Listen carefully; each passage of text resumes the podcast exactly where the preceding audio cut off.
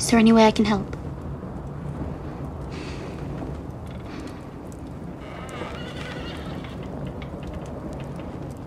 Yes, there is. Good, I want to. I'm the Princess Shireen of House Baratheon, and I'm your daughter.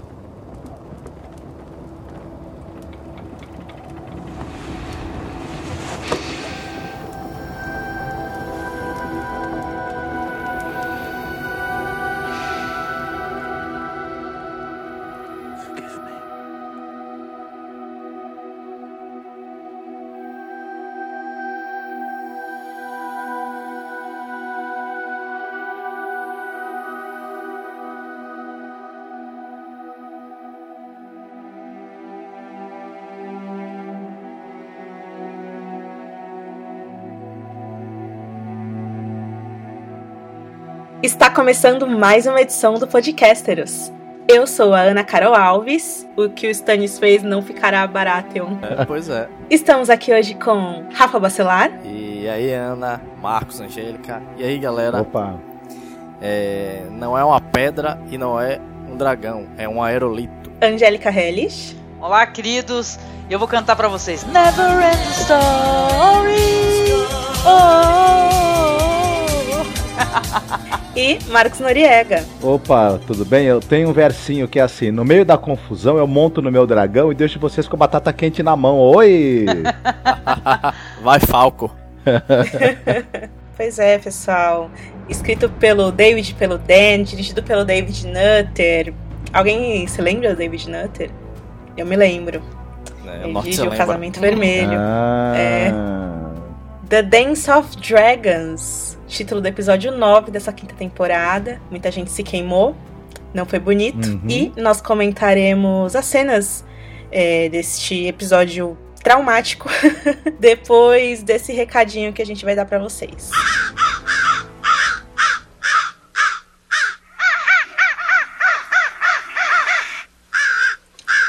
Pessoal, ouvintes queridos, uma mensagem rapidinha aqui pra vocês. É, na semana que vem, assim como a gente fez no ano passado, a gente vai publicar, junto com o podcast de Mother's Mercy, áudios que vocês enviarem pra gente. É, então, vocês podem mandar áudios é, em qualquer formato MP3, MP4, Wave, AIF, é, qualquer formato serve, a gente dá um jeito aqui.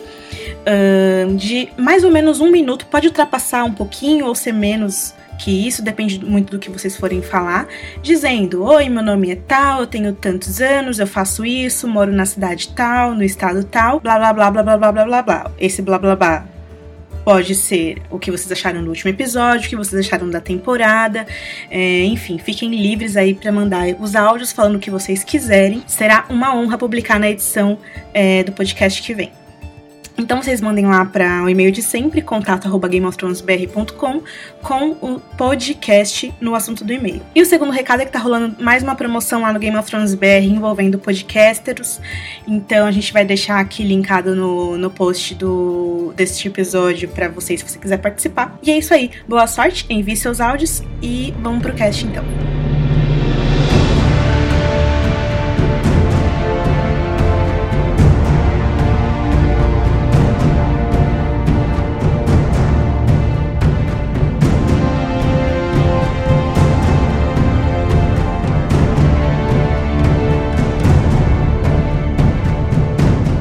E aí a gente vê o John do lado de lá da muralha, chegando com os selvagens e os patrulheiros, o que foi muito estranho. Muita gente questionou isso, porque não faz sentido eles estarem ali.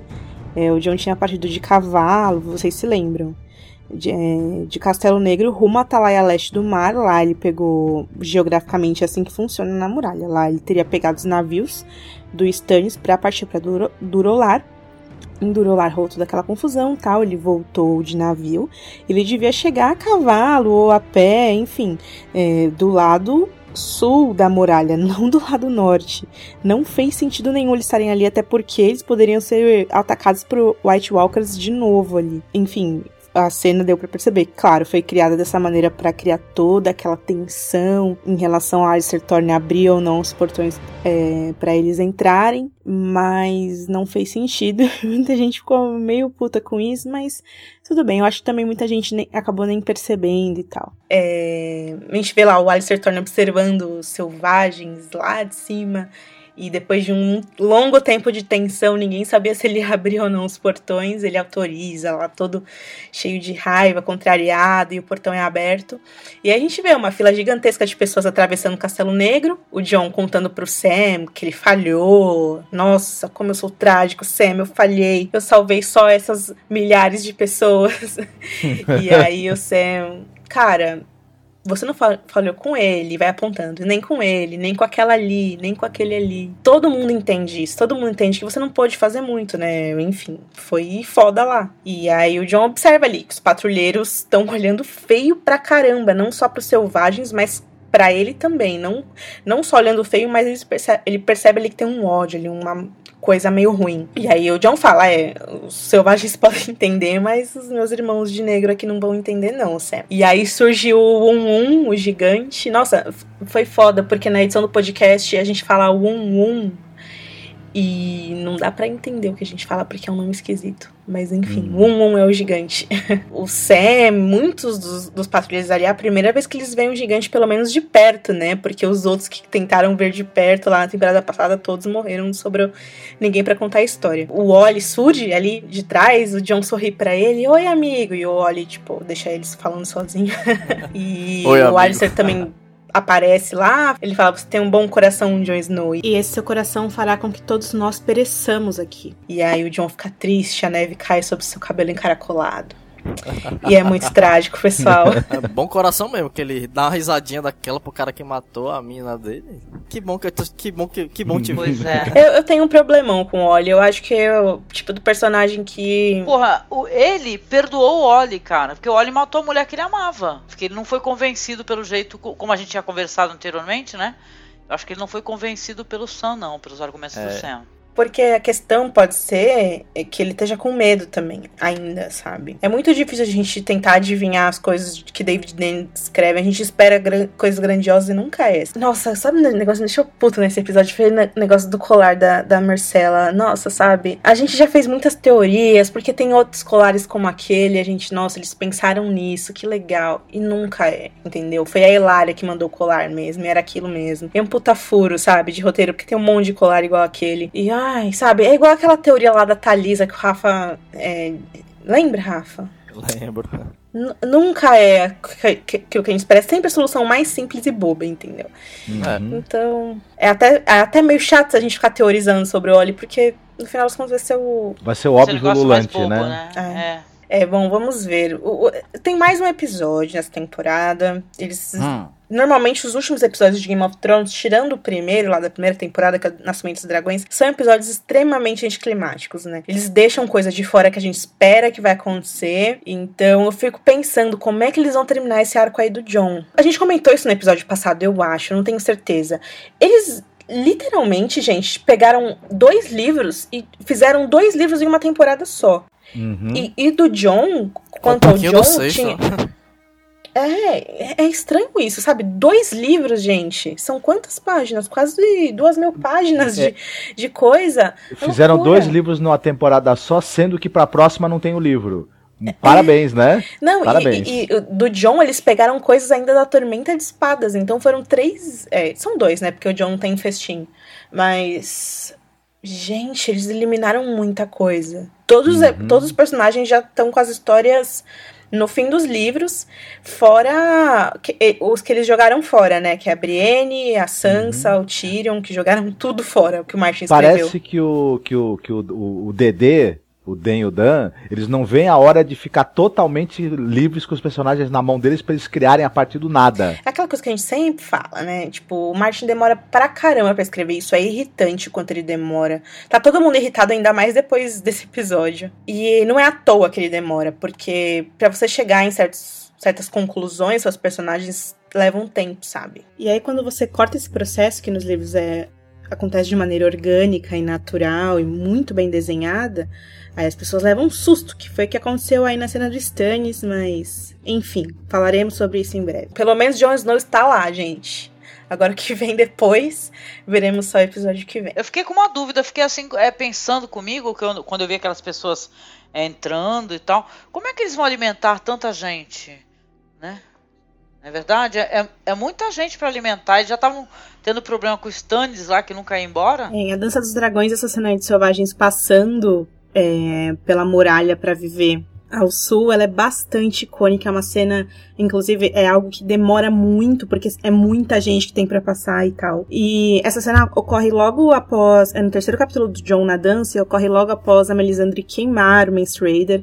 E então alguns selvagens se ajoelham pro Stannis, pra não serem queimados também. Então temos o Camisa de Chocalhos se ajoelhando, temos o Magdala de Ten se ajoelhando, e a Melisandre meio que obriga ali os selvagens, todo mundo na fila pra passar, que carregue um, um pedaço de um represeiro, um, pedaço de uma árvore coração, e jogue na fogueira, deixando pra trás seus velhos deuses para aceitar o Senhor da Luz, o que deixa muita gente revoltada e muitos selvagens correm pra trás, fogem pra trás pra Floresta Assombrada de novo, e é essa galera que depois vai se reunir pra ir pra Dourolar. E aí é isso, porque imagina só, você viver sua vida todo livre e de repente você tem que abandonar o seu Deus e fazer uma fila pra entrar em um lugar do qual você não pertence e o qual todo mundo fica te olhando feio.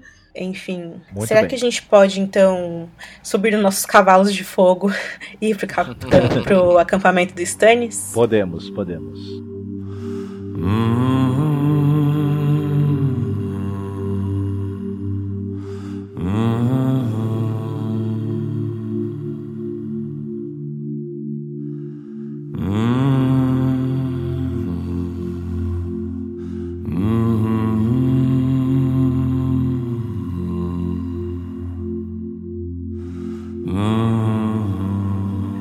Estamos no acampamento congelado do Stannis Baratheon, neve pra dedéu, frio daqueles. A Melisandre ela está ob- eh, observando as suas chamas e ela percebe que tem alguma coisa errada acontecendo do lado de fora da tenda dela.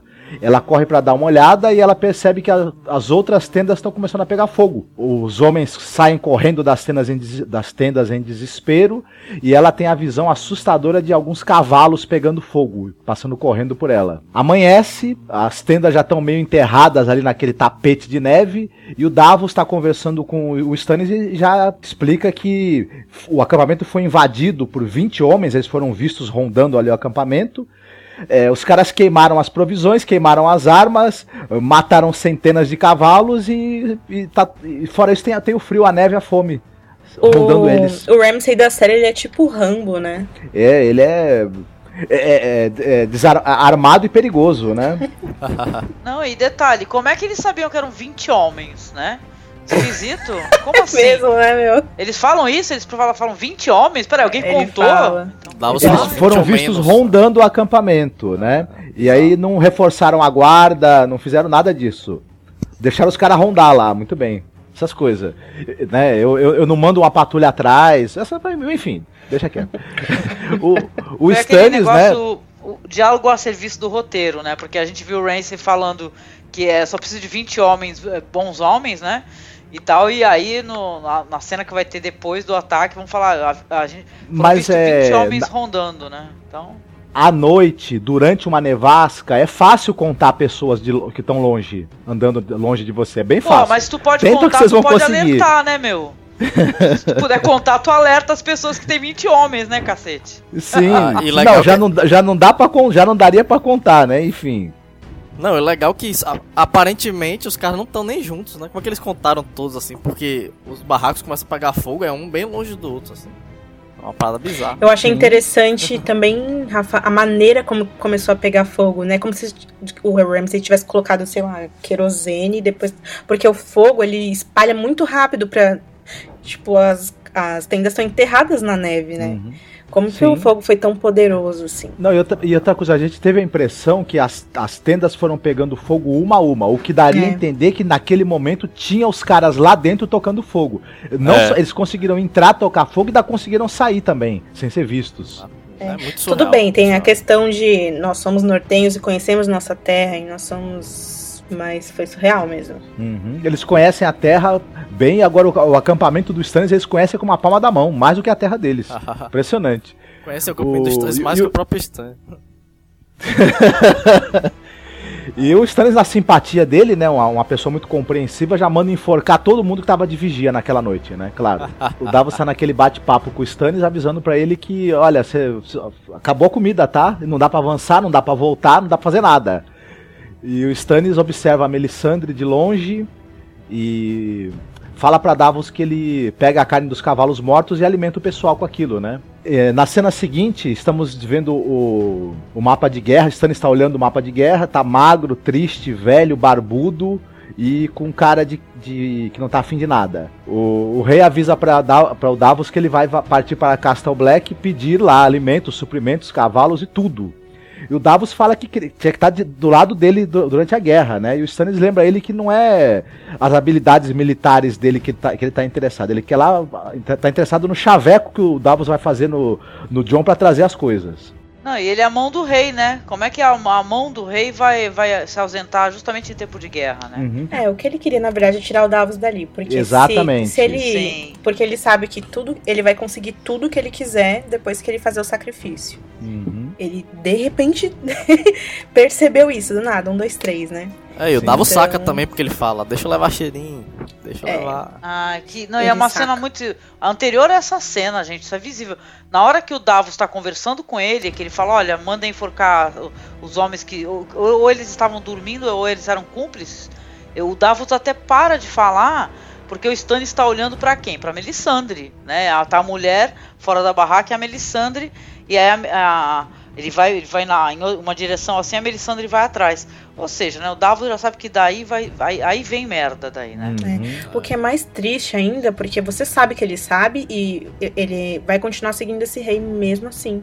Porque ele Uhum. foi cumprir o dever dele e tentou ajudar, não conseguiu e ele foi mesmo assim e pensou. Eu Né? acho que ele perde um aliado. na- se tiver alguma coerência nessa história aí, é um aliado que ele perde.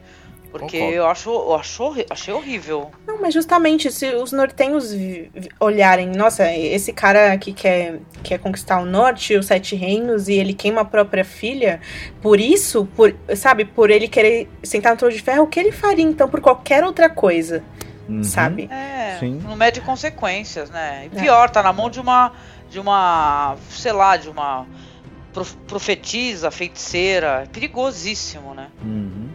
É, se ele, se ele é capaz de matar a própria filha pra sentar no trono, pra permanecer sentado lá, ele mata qualquer um. Como vocês mesmos falaram, né? Continuando, o, Davos quer levar a Shirin e ele, o Stannis fala que não, que a família dele fica comigo, com ele e pro Davos partir e não voltar com a mão vazia, voltar com a mão cheia. O exército tá tremendo, né? Tossindo de frio, esperando aquela sopa de, de sola de sapato que tá sendo servida. É engraçado que você falou isso, porque é, o, o- o lance do Stannis ele é construído todo no livro Marcos Angélica pelo fato de, do que ele passou no cerco a Ponta Tempestade, que rolou durante a rebelião do Robert, que ele foi cercado em Ponta Tempestade, ficou quase um ano lá, passando fome, Exato. teve que comer literalmente sola de sapato. E aí foi o Davos que salvou ele, ele conseguiu desgueirar ali pelo, pelo, pelo mar e trouxe cebola, peixe, salvou a vida de todo mundo. É por isso que o Uhum. Davos foi feito cavaleiro, etc, etc. O Stannis, ele é tão teimoso e obstinado, o Stannis dos livros, a ponto de passar fome se for necessário é, Uhum. fazer o que tem que fazer. E aí, o que a gente viu na série é que o primeiro apertinho que dá, ele fala: Ai, tá bom, eu sacrifico minha filha. É, Hum. eu até coloquei no Twitter, né? Não tem a menor relação, porque nós estamos numa época que a- o preço da cebola tá abusivo e absurdo, tá quase 8 reais o quilo da cebola. Aí eu coloquei assim, ó, se o preço da cebola continuar assim, vai ficar todo mundo muito fã do, do Davos no Twitter. É, te- tem, tem umas coisas sobre o Stannis, assim, que ele fica sempre com os dentes cerrados, ele tá sempre de mau humor. Sabe como é que é, né? Cara feia é fome. Então é por isso que ele vive de cara feia, né? É engraçado você ter falado esse lance de que cara feia é fome. A gente não pode deixar de avaliar essa cena toda do Stannis sem lembrar é, do capítulo The Lion the Rose da temporada passada, da quarta temporada, que inclusive é um capítulo escrito pelo George R. R. Martin. É claro que não sabemos de fato se foi o R. R. Martin que chegou a escrever essas cenas de Stannis, porque nas, nos episódios de Game of Thrones muitas cenas são encaixadas em outros episódios, então às vezes diretores é, criaram cenas e foram parar em outros episódios. O próprio Aaron Martin disse que é, algumas cenas dele são tiradas do que ele escreveu para serem colocadas em outro contexto, em mais tarde ou mais cedo na temporada, enfim. Mas seja como for, a, a, essas esse segmento do Stannis que a gente vê no segundo episódio da quarta temporada está no episódio creditado ao Martin. E que na época essa cena muita gente não gostou do jeito que que ela colocou o Stannis ali. São, são três cenas distintas. Uma a primeira delas é o Stannis queimando os, os geramentados, inclusive o, o, próprio cunhado, né? O Axel Florent, irmão da Celise, na fogueira, uma cena super forte. E depois tem aquela cena deles na mesa de jantar comendo carne estragada. E depois tem uma cena da Melisandre com a Shireen, que ela ameaça a Shireen. A Shireen é, mostra-se é, indiferente, com um pouco de medo, mas tentando ali. A Shireen mostra assim diferente, com um pouco de medo, mas tentando ali mostrar que ela não tem medo da religião da, da Melisandre e tudo mais. É, se você for rever aquela cena e ver a cena desse episódio, do episódio 9 da quinta temporada, você vê que eles estavam construindo ali o, o Stannis a partir de, dali pra gente ver essa cena terrível agora na, na temporada seguinte, agora na quinta temporada, algo que é fundamentalmente diferente dos livros, porque a, mesmo naquela cena da quarta temporada, a gente vê muitas diferenças em relação à motivação. A Melisandre não, não chega a, a, a ameaçar a vida da Shireen daquela maneira tão direta. A Celise, ela não odeia a filha nos livros, é, embora o Stannis não ligue para a filha, é uma relação bastante diferente entre eles dois, a Celise, o Stannis e a, e a Shireen. E quando há, há uma cena parecida com essa nos livros, é que é durante a Batalha de Blackwater, enquanto o Stannis está lutando, a Celise manda queimar alguns homens que não são devotos ao Senhor da Luz, mas isso não é com a com o aval do, do Stannis. E o Stannis jamais nos livros queimou alguém porque não serviu de, não servia o Deus da Luz. É, inclusive, se você quisesse seguir o Sete, você estava livre para ir embora do serviço dele. E é por isso que ele tem tantos poucos seguidores nos livros, é por isso que ele precisa é, sempre pedir ajuda e pedir juramentados e enfim. E aí, esse lance de, ah, ele tá sempre com cara feia porque ele tá com fome, e de fato, né? É, a gente viu ele tendo que comer carne estragada em Pedra do Dragão na temporada passada. Ele tá nessa situação terrível em Winterfell, que ele achou essa solução mágica de queimar a filha para resolvê-la. É, e esse negócio de, de passar fome é engraçado, Angélica, porque nos livros eh, as pessoas estão passando tanta fome nessa marcha ao Interfell e com, com, com esse inverno iminente é, que, elas, que elas começam a comer umas às outras. E aí tem três desses homens que ele considera canibais e manda queimar, entendeu? Então esse tipo de pessoa que ele manda queimar, as pessoas que estão fazendo coisas terríveis porque ele é um homem justo e ele faz o que ele acha justo. O, inclusive o Felipe Bini, a gente estava conversando com isso, o Bini não tá gravando os podcasts com, com a gente, mas ele fez questão de pesquisar ali os homens que o Stannis chega a queimar nos livros, tem o Alistair Florent, que é a ex-mão dele, que é o tio da, da Celise que traiu ele, é, mandou uma carta escondida para Porto Real, dizendo que se rendia e tal, ele mandou queimar ele. Tem o Camisa de Chocalhos, que na série é o Mance Raider, que foi queimado por ser por, por ele é, considerar ele um desertor, né, não de fato um um, um, traidor que não queria aceitar Hilor. E nos livros tem outros, outros desdobramentos nesse lance que não, não vale é, citar aqui. É, e tem os esses três canibais na, na marcha para Winterfell. Ou seja, é, o Stannis é, é, um homem muito mais justo do que a Melisandre, que ela sim, nos livros, é a louca da, da religião. É claro que isso não é motivo pra gente venerar o Stannis. Sei que Stannis tem muitos fãs, os Stannis dos livros, né? O da série não tem como defender você, amiga. Mas os livros têm muitos fãs. É, a maior crítica que se tem esse personagem, que inclusive não tem ponto de vista nos livros, é o fato de que ele é passivo e deixa a Melisandre é, tomar conta da vida dele. Apesar dele do Stannis ser muito menos sobre a crença no Senhor da Luz e mais na crença de que ele tem um dever para o reino e para a humanidade, vamos dizer assim. É, é, ela é muito mais forte nos livros, enquanto na série é a questão da ambição. É, tem menos camadas, então o personagem acaba ficando mais cruel. Porém, né, é o que o pessoal comenta, que o próprio Martin é, haveria informado isso daí para os roteiristas. Então, isso daí talvez fosse acontecer no futuro, né? No próximo livro. É, não, é que a gente tava con conversando aqui antes de começar a gravar. É muito. É muito claro que Shireen vai passar por isso. Essa ameaça tá atrás dela. Tá atrás dela desde que ela foi apresentada nos livros. Ela é uma personagem trágica. O Stannis é um personagem trágico, porque a gente sempre fala o quanto a, a Melisandre é fáustica. O ideal da morte tá rondando eles o tempo todo. E a, a, como isso é alegórico, né, no, no núcleo deles. E todo mundo já esperava isso. Até porque, lembra que a gente comentou aqui, a Val, que é a cunhada do Mance Raider, ela olha pra Shireen e fala: esses camagres não sarou, não. isso aí vai voltar, porque nunca sara de verdade, volta. É. Então, se não fosse pelo sacrifício, seria pelos camagris. Se não fosse pelos camagris, seria por qualquer outra coisa. Inclusive, quem lê os livros já deve imaginar o que a gente tá pensando aqui. Tem uma parada lá no final do, do, do livro que alguma coisa vai precisar ser feita para reverter a situação que aconteceu ali. Mas, né, não dá para relativizar, né? Porque por mais que ela fosse sofrer futuramente por escama gris, ela ser sacrificada pelo próprio pai, né? Eu acho que não é muito desproporcional. Não, e por mais que seja, é eu acredito que isso pode acontecer, só que vão ser outras circunstâncias. Uhum. O, o Stannis não vai sacrificar ela porque não tem comida no cerco. Ele vai isso. sacrificar uhum. ela por, pelas últimas consequências, porque o Stannis é o tipo do cara que ele aguenta até as últimas consequências, não quando a, a primeira água bate na bunda. Sabe? Eu não sei se é a hora também de falar isso, que a gente nem chegou exatamente aí, mas é, essa situação toda ela é uma cópia muito igual, uma, muito igual mesmo da, da, da situação que acontece na, no, na partida para o cerco de Troia com o rei Agamenon, né? Ela é, ela é igual assim que é copiar colar, né? Então é, também acabou, Agamenon, pra mim, pelo menos acabou no, no, Ele tem mais arrependimento, eu acho.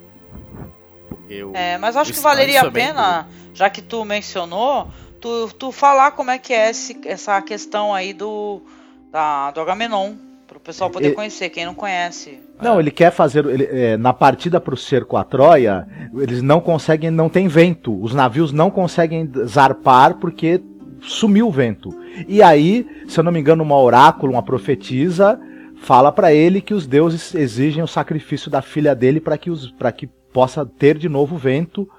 E aí ele sacrifica a filha e, até na TV, na série em que foi feita, a cena é exatamente parecida que a, que a menina é puxada, é levada e tem duas fileiras de soldados fazendo um corredor para onde para o local onde ela vai ser sacrificada. Ela é sacrificada, se eu não me engano, com com, a, com, com golpe de faca, tudo mais. A cena não mostra e tal.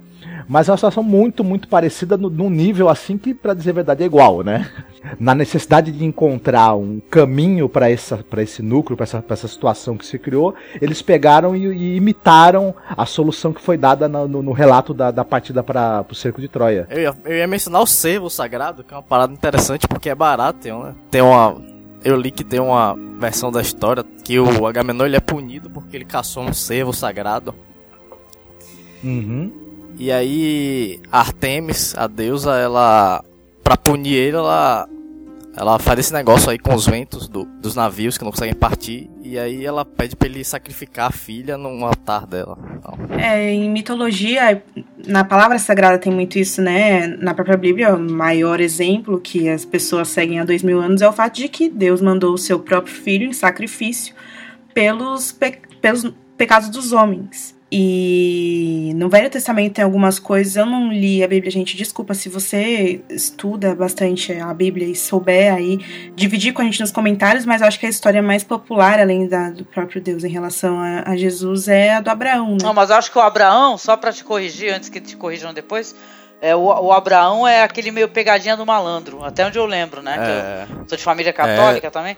Que é, é, o Deus fala pra. Vai até o último segundo pra testar o amor dele. Aí quando chega, ela fala: Não, não, tipo, aquele cara daquele para, para, para, para, para, para, pode parar, entendeu? Esse conceito de sacrifício ele, quando a gente fala de Game of Thrones, é uma parada que faz total sentido para a história, mas o que eu acho que rolou foi que pesaram a mão demais em certas coisas, é, um, um, esforço para que essa cena acontecesse agora e ficou desequilibrado. Eu lembro de umas pensar muito que Stannis não era nunca foi sobre ambição. O, os produtores falam muito isso nos vídeos de por dentro do episódio, que o Stannis escolheu a ambição é, em relação à família. Entre família e ambição, ele escolheu a ambição. E eu não acho que era bem isso. Eu acho que era era questão do dever e crença de que ele era instrumento de justiça, de guerra e de sacrifício. Por isso que eu acho que sacrifício faz muito sentido. É, é mais fé não no, no Deus em Erlor, no Deus da luz, mas no destino. É, quando você fala isso, mesmo assim parece ambicioso, mas as camadas são mais sutis, eu acho, no texto do Martin. Enfim, tem uma coisa que eu acho que é muito, muito interessante, que a grande diferença dos livros é que nos livros a Shireen não está com ele na guerra, ele deixa ela na muralha em segurança, e na série eles deram a, a desculpa de que só tem estupradores lá, mas nos livros ele deixa uma comitiva de homens da rainha protegendo elas. Ficam protegidas a, a Shireen, a Celise e a Melisandre. E tem algo sobre a Melisandre que, desde o começo da temporada, eu tô reclamando muito, é o fato de que ela perdeu a cor, né, na, na, na, fotografia da série, o cabelo dela ficou escuro, o vestido dela ficou escuro, enquanto nos livros, é, ela tem um motivo muito maior para ela ficar lá, que ela se sente mais poderosa na muralha, né, ela fala que lá ela tá no limite do mundo, então a magia dela funciona melhor lá. Então, se você pega esses pequenos detalhes que são muito mais legais dos livros e você vê o esforço que foi feito para que essa cena aconteça nessa temporada,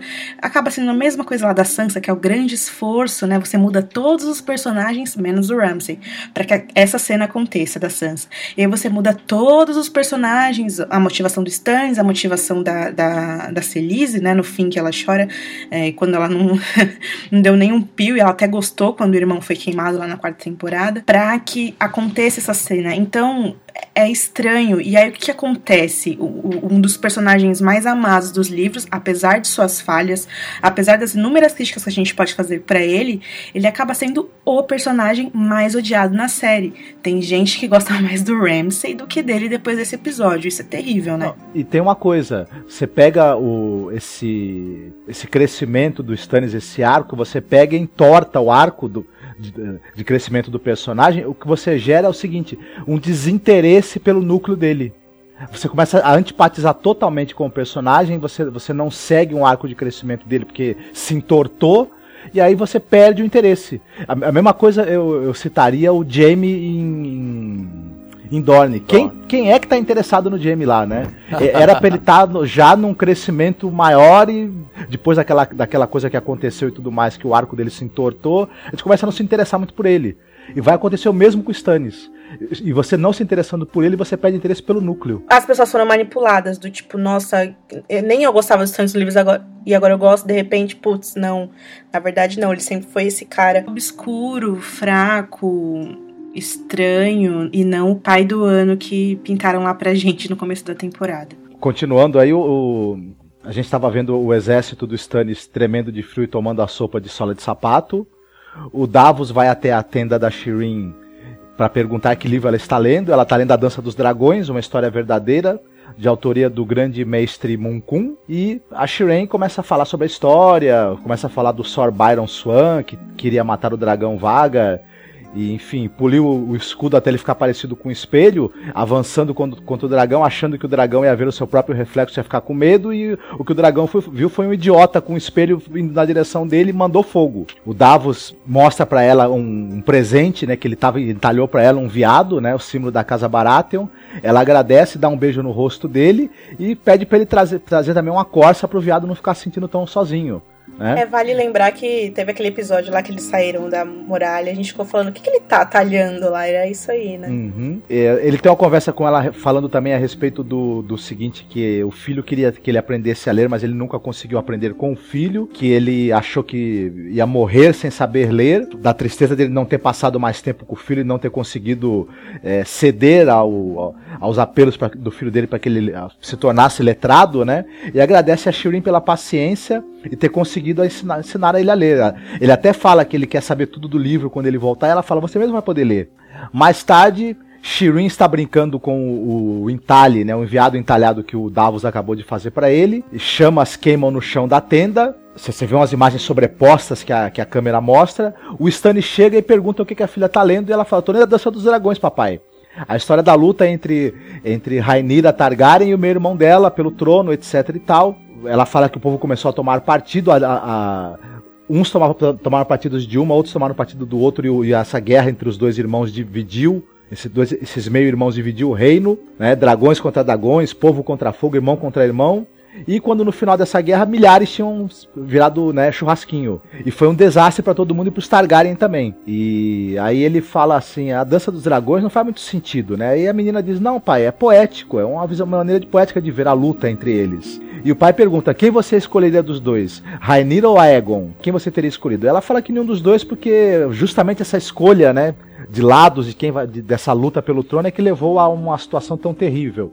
E o pai fala: às vezes a gente tem que escolher, o mundo nos força a fazer uma escolha terrível. E a gente percebe tristeza e cansaço na voz dele, né? Um, uma expressão sombria e muito pesada no rosto. E ele fala, né, que você tem que às vezes o homem tem que ser fiel a quem ele quer, ele tem que ele não pode escolher mesmo o que ele vai fazer, ele tem que cumprir seu destino e tornar tornar-se aquele que ele deve se tornar, mesmo que ele odeie isso. E a Shirin fala que eu tô do teu lado, papai. Então, se eu precisar de mim, o senhor fique sossegado aí, viu? O que, que eu posso fazer pelo senhor? Sou a princesa da casa Baratheon. Isso aí, pode falar. Né? E ele, ele abraça a filha, a música sobe e ele pede perdão pelo que, vai, que, ele, que, ele, que ele pretende fazer, né? Não, é engraçado porque na semana passada saiu a tracklist com a, as prévias da, da trilha sonora e tinha uma canção chamada Forgive Me. E aí todo uhum. mundo, nossa, qual será, né? Essa, onde será que essa música vai tocar? E é justamente essa cena aí que ele pede, me perdoe. Na cena seguinte, Shrin está segurando o entalhe que ela ganhou de Davos e é levada para fora. O, o, ela é observada pelo exército, né? Todo mundo com a, com a expressão de, presa, de, de, de pesar estranheza. Ela mesma não entende que ela está é, seguindo por, um, por duas fileiras de soldados e no fim desse caminho tem uma pira preparada para ela. Surge a Melisandre com um sorriso estranho nos lábios, né? A Shireen quer saber do pai e a Melisandre fala para ela: "Não, fica sossegada aqui, é rapidinho, viu? É uma, uma injeçãozinha que você vai tomar, uma picadinha, não dói nada." Fica fria. A Shirin tenta correr, mas ela é colocada à força na pira, começa a chorar, gritar desesperada, e o Stannis aparece com aquela cara de não sei. E eu tô com vontade de matar o Marcos aqui, porque ele tá falando isso aí uma cena tão triste. Ele tá zoando, né? Tá zoando a cena. Não, mas zoa mesmo, porque olha. Mas eu, eu não quero os nossos ouvintes que... chorando, já a pessoa já chorou bastante, fica sossegada. A Celise aparece at atrás do rei, mais preocupada do que ele, dizendo que é o que o senhor. É, é, isso é uma ordem do senhor, do senhor do fogo, tem que fazer. E a Melisandre começa lá com aquela papo de que oferecemos essa garota, purifique com seu fogo, ilumine o nosso caminho, aceite esses, o símbolo da nossa fé, guie-nos para fora da, da escuridão e mostre-nos o caminho. E a Shiri é, para de chamar pelo pai e pela mãe, começa a gritar. A Celise tem uma reação que a gente não espera, né? Não pode, não, ela, ela, começa a dizer que não pode, não quer que façam aquilo. É, Stannis... Tem uma, uma coisa interessante aí. É, ela, o meu pai, o meu pai, cadê meu pai? E aí o pai tá lá e não faz nada. Daí ela fala mãe. E até agora ela não tava chamando pela mãe. E o primeiro momento que ela chama pela mãe, a Celis fala: Isso não tá certo. É, é, engraçado isso, né? Esse, esse, o jeito que eles fizeram para mudar a Celise, fazer aquela chavinha dela mudar. Eu não sei como é, cada um se sentiu aí em relação a como ela, ela se descaracterizou daquela mãe com os fetos bizarros e, e devota e tal, mas é muito pessoal, como cada um se sentiu. É, eu ainda não sei como eu me senti em relação a isso, mas eu achei interessante eles usarem a Celise, que mesmo a louca da Celise teve mais piedade pela filha, é do que o próprio Stannis. É trágico, né, a Shireen? Porque, caramba, desde o começo da história que ela ficava o tempo todo trancada, não é verdade? Porque ela sofre dessa doença, uma doença que traz vergonha, né? Pesar para a família, porque ela foi curada. O Stannis fala o que ele fez tudo é, a, que estava possível para poder curar a doença dela, só que ela vivia isolada, não é verdade? Depois de, de, nesse outro arco dramático que o, que o pai vai começar a lutar pelo trono, ela vai começar a acompanhar o pai e a, a mãe, né? Muito a contragosto, mas também a, a, acompanha, né? Quer dizer que é muito trágico, porque é alguém que você tem simpatia e você consegue se identificar. É uma pessoa solitária, uma pessoa carente, uma pessoa inteligente. Enquanto ela foi capaz de ensinar, ensinou Davos a, a, a ler, a escrever. É, é, muito triste, é muito trágico o personagem dela. Não dá para você ficar. Por mais que seja assim, os caras usaram no roteiro, dentro do roteiro, essa mitologia, né, a história de Agamenon, Mas é trágico, você não fica impassível com uma cena como essa. Vale, vale lembrar que a Shireen foi uma das personagens mais bem escritas da série de TV. Eles deram muito mais pra ela do que ela tem nos livros, tiraram o bobo dela, que era uma coisa legal também, mas deram cenas muito, muito bonitas para ela. Disso eu acho que a gente não pode reclamar. Aí, Uhum, quanto a eles terem é. matado ela cedo demais, aí fica a interpre- interpretação de cada um. Agora, o que a Angélica tá falando tá me dando vontade de chorar, porque é, é verdade. É trágico demais. Você olha aquelas cenas dela conversando Chorei. com o Davos e com o pai, e você vê o, o rosto dela, você olha pro rosto dela, você já. Aquilo já é. Não precisa nem de diálogo, aquilo já é triste demais uma menina ter que ser daquele jeito, né, gente? Ter que Sim. viver daquele jeito como se fosse um monstro trancado. Enquanto ela Uhum. tem tanta inteligência, tanta vontade de viver e de aprender e de ensinar, isso é, é sem Não, dúvida e, e assim, demais. agora que ela consegue sair do castelo, ela consegue sair daquela prisão né, que ela vivia, e ela parece que. Né, você tem essa impressão que ela conhece o mundo através dos livros. E quando ela consegue sair, acontece algo desse, desse jeito com ela, né? Um, um terror, um horror desse nível. É muito triste, gente. É muito triste. Eu, a gente vai dedicar aqui ao, no final do podcast uma música pra ela, né, Ana? Isso, vamos sim. É, e, e- outra, outro detalhe sobre essa cena é que quando a Celise percebe, ela sacode o Stannis, né, Marcos? Ela sacode ele Sim. e ele fica duro, tipo, Uhum. morri, sabe? Me deixa morrer aqui. Uhum. É, ela começa defendendo, né? Ela fala assim: é isso que o Deus quer, você tá agindo corretamente. E ela tá falando sem nenhuma convicção. Uhum. E ele tá. Quando a menina começa a gritar pela mãe, aí realmente ela se quebra, quebra alguma coisa dentro dela. Aquele Uhum. instinto maternal, ele. que teve o tempo todo ausente, né? Ao ponto da gente odiar muito essa personagem. Na verdade, pelo jeito que ela trata a menina, totalmente alheia à presença da, da filha. Eu não digo nem alheia, eu acho que a menina incomoda ela devido à doença que ela sofreu. E aquilo se quebra e que, putz, é como sempre, tarde demais. E os olhares dos homens também, a cena é muito intensa. Os olhares dos homens ah, envergonhados e incrédulos. Eu acho que nenhum daqueles homens, nenhum deles faria algo assim. Nenhum, nenhum. Simplesmente, sabe, eu, eu tenho certeza que são pais. Eles nunca fariam algo desse jeito, queimar um filho. Eles não esperavam, né, isso do, do, do rei que eles seguem. Que é um homem duro, cruel, por um lado, né, muito firme, muito obstinado, mas que em momento algum parecia ser um louco varrido. Pois é que tá, olha que interessante, porque nos livros, na verdade, os seguidores de Hilor que estão com ele, eles eh, pedem todo momento que o Stannis queime alguém pra sacrifício e não sei o que. E o Stannis fala, não, sem queimar ninguém. Tem um lado que ele tá sacrificando a filha pelos caras também, né? De certa forma. Sim, mas eu não ia querer carregar esse fardo, não, viu, Ó. nas costas.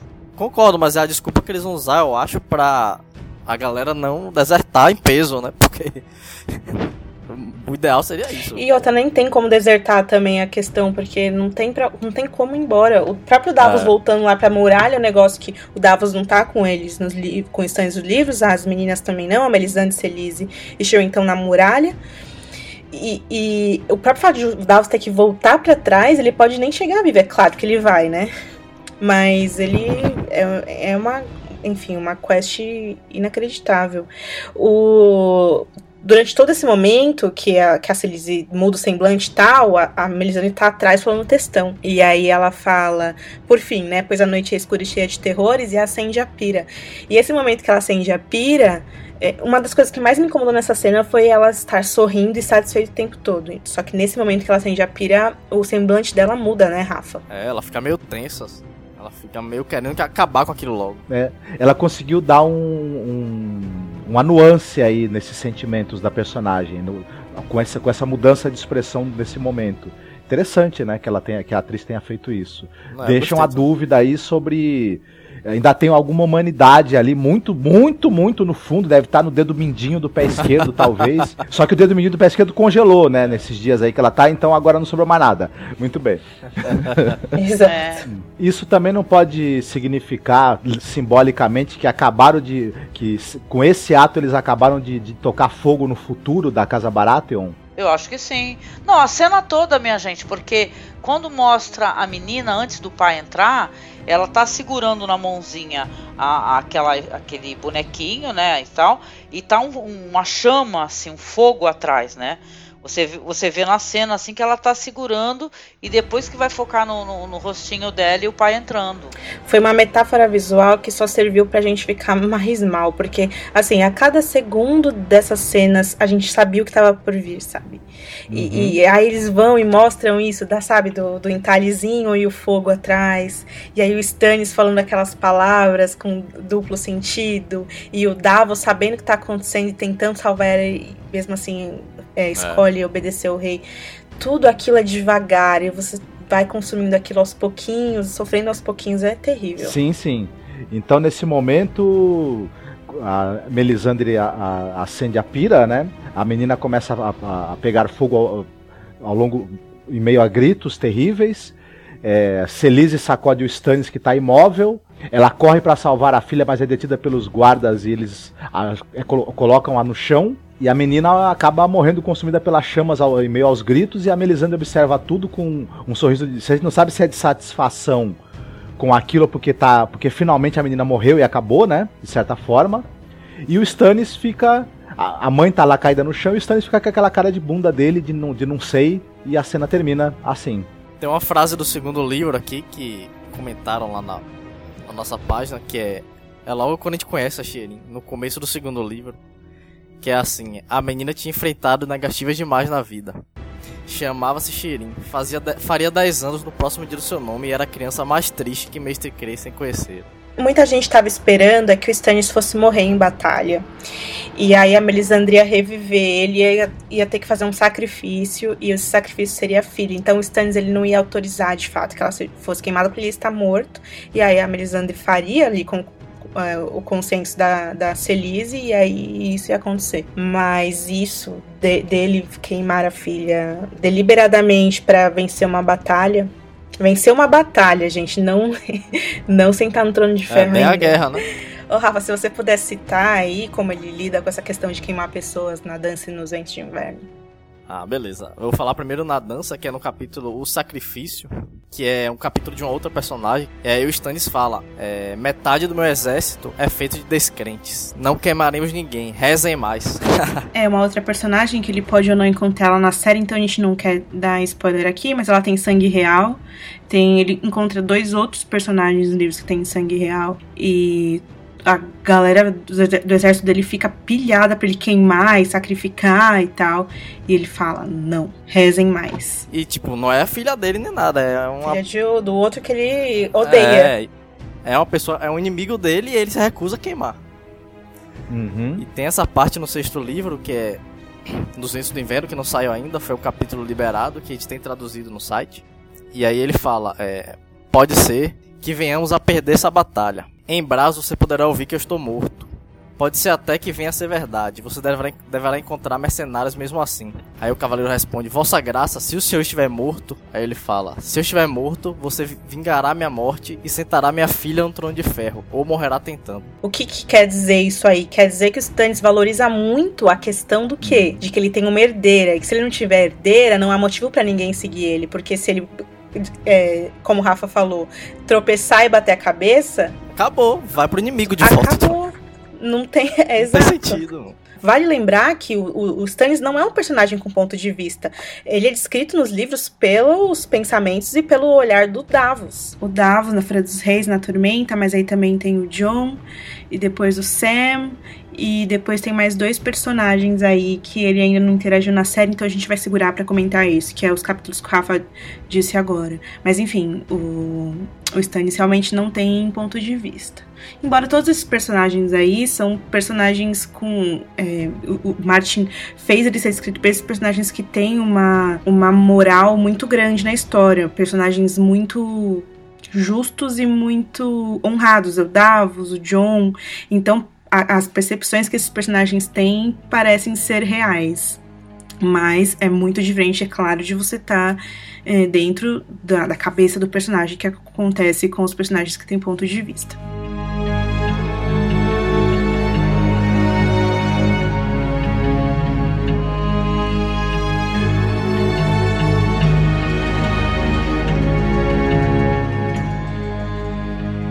Ai, gente, tá tão calor aqui na minha casa que eu já tô me sentindo lá em Dorne. Aqui também tá quente. água. Já tá no clima, né?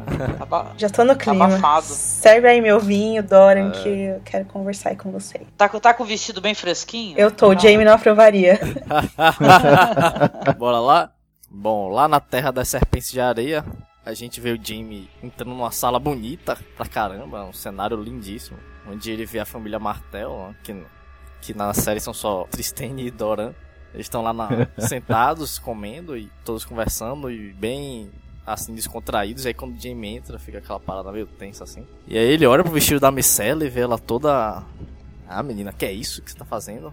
Você não tem idade pra isso? E ela pergunta, ah, mas o clima aqui é. Eu já tô acostumado e tal. Moro há anos aqui.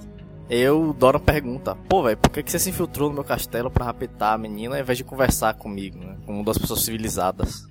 Aí o Jamie fala, pô, tão fácil infiltrar seu castelo. Qualquer um entra, né? Mentira, né? É, mais fácil que conversar. A gente, a gente viu, né, Rafa? E aí eles, ele, o Jamie fala da ameaça que foi o colar que foi enviado lá pra Porto Real. E aí a gente descobre o óbvio, né? Que foi a Lara que mandou. E aí o Doran fica meio puto assim quando ele descobre. E diz que não matará Jamie porque muitos Endorne querem guerra e que ele já viu a guerra, os corpos empilhados, os órfãos famintos. E ele vai falando isso, vai olhando pra, pra Elaria, né? Como se fosse pra ela, pra ela se sentir culpada, sei lá. Porque é o que ela quer é guerra também. E também porque ele fala das filhas dela depois, né? Eu falei, tipo, é. Suas filhas podem acabar assim, uma parada dessa. É, legal porque mostrou que a- ela tem as outras serpentes de areia mesmo, né? Não é só a Taine, que é a filha dela. É, embora eu acho que nem vão aparecer também. Bom, aí ele, ele oferece um brinde ao Tommen. E a Lara faz aquela cara rebelde ainda e joga o vinho no chão. Nossa, achei muito cínico dele. Vocês não acharam? Ele, ai, um brinde, a tomem o meu rei. É tudo primeiro meio... de seu nome. Tudo muito exagerado, né? Concordo, concordo. É, ele é muito paga-pau, né? É, nem a gente que lê o livro sabe ainda o que é que ele. que na série ele tá tramando, né? Mas não parece assim tão. Não pacífico. parece ser algo. É, não parece ser algo verdadeiro que ele falou. É, eu concordo. Uma coisa deu um alívio do caramba. Pelo menos teve uma cena que ele tava em outro ângulo, em outro lugar, né? Porque se a cena fosse de novo naquela sacada lá, ele falando, eu, porra. Ele não sai de lá nunca, né? É verdade. Bom, aí. Ele fala que não pode desobedecer seu rei, aquela parada bem cínica mesmo, e que enviará Uhum. Micela de volta, mas que Tristene que ir junto pra ocupar o lugar no conselho que era de Oberyn, do irmão dele. E isso é meio estranho, né? Porque, cara, ele vai mandar, tipo, ele vai mandar o filho dele, ele, ele tem a. a- de, de certa forma, ela é uma, é uma refém ali, mesmo que ela seja bem tratada e tal. E aí ele quer pegar e mandar o filho dele pra lá, pra, O herdeiro da casa dele. é, ele tá abrindo mão da refém dele e tá mandando o filho dele pra ser refém. Eu tô devolvendo a refém que eu que tava aqui, Tô tô mandando mandando outro. um refém de graça pra vocês aí. Pois pra é. substituir o meu irmão que foi morto aí. Parabéns.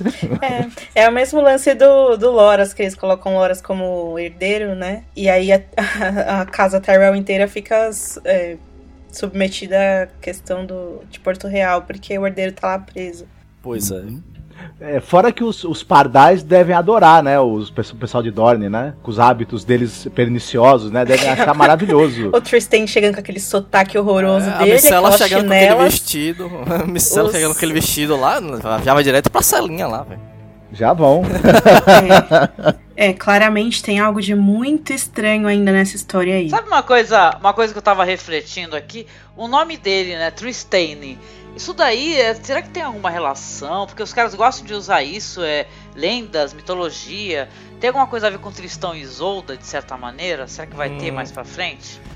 Construção de. Não história dos sei. personagens? É porque nos livros ele é, ele é bem guri, assim. Então não existe essa parada do romance. Eles são bem crianças, assim. Eles têm mais uma amizade, assim, entendeu?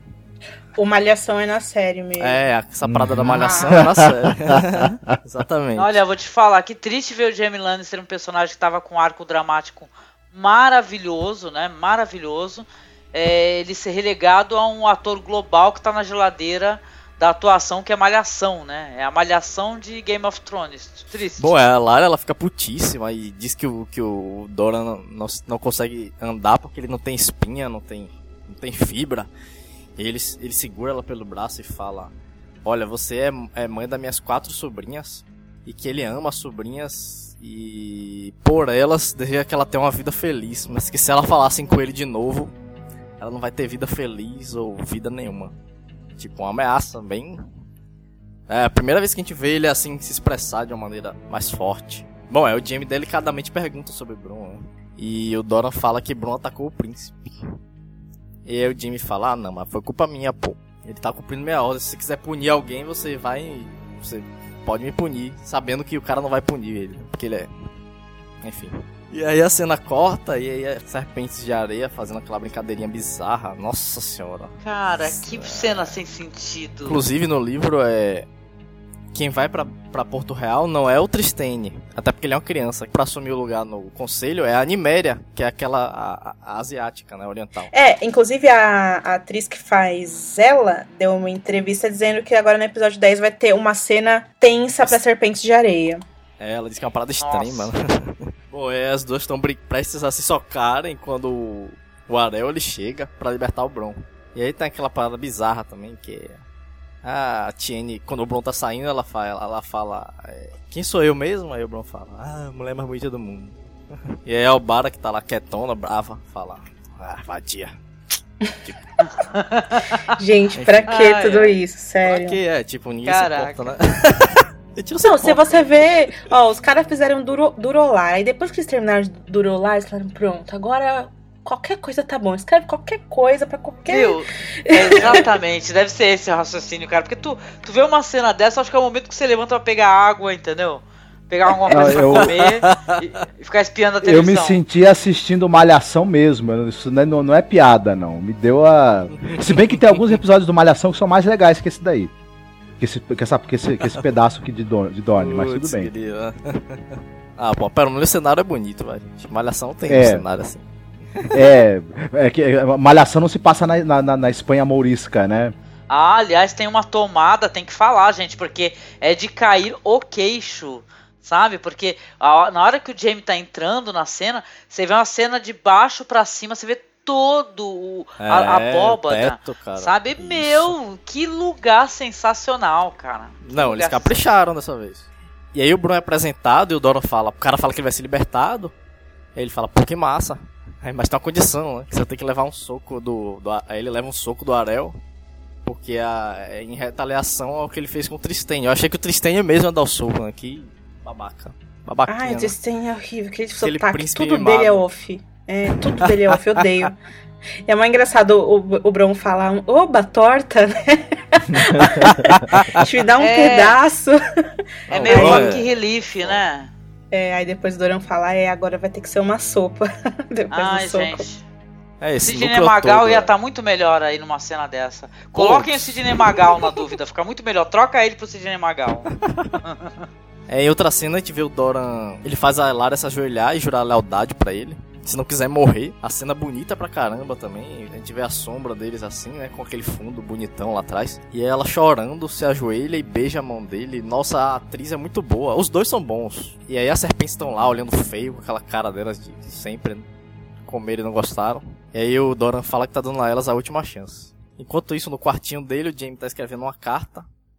Com a mão esquerda, a letra toda torta. E a Lara entra e zomba, né? Dizendo que ele escreve que não é uma criança. E aí ela, ela pergunta, ah, você ama muito, você a ama muito. E aí ele acha que ela tá falando da, da Micela, ele fala, claro, minha sobrinha tal. Aí ela, ah, não tô falando da Micela, tô falando da sua irmã lá. E aí ele meio que fica assim, putz, e agora? Putz, fui descoberto. Mal sabe descoberto. ele que tá rolando em Porto Real. pois Se ele é. soubesse, ele ia embora não, ele ficava lá quietinho. Pois é. E essa parte eu até achei bem legal, assim, ela falando que em Dorne as pessoas não desaprovam essa. É aquela parada do amor livre, né? Porque ela é uma bastarda e era amante de um príncipe. É, porque ela foi, ela foi julgada pra caramba pelos, pelo Time e pela Cersei por ela ser uma bastarda, e amante, é. uma para amor, né? E aí ela disse que sabe que Micela não teve culpa em tudo que aconteceu com o Beren e que Jaime também não. E aí sai. Gente, tipo, que, que porra, que porra foi? pra que que teve essa merda toda que a gente viu? tipo.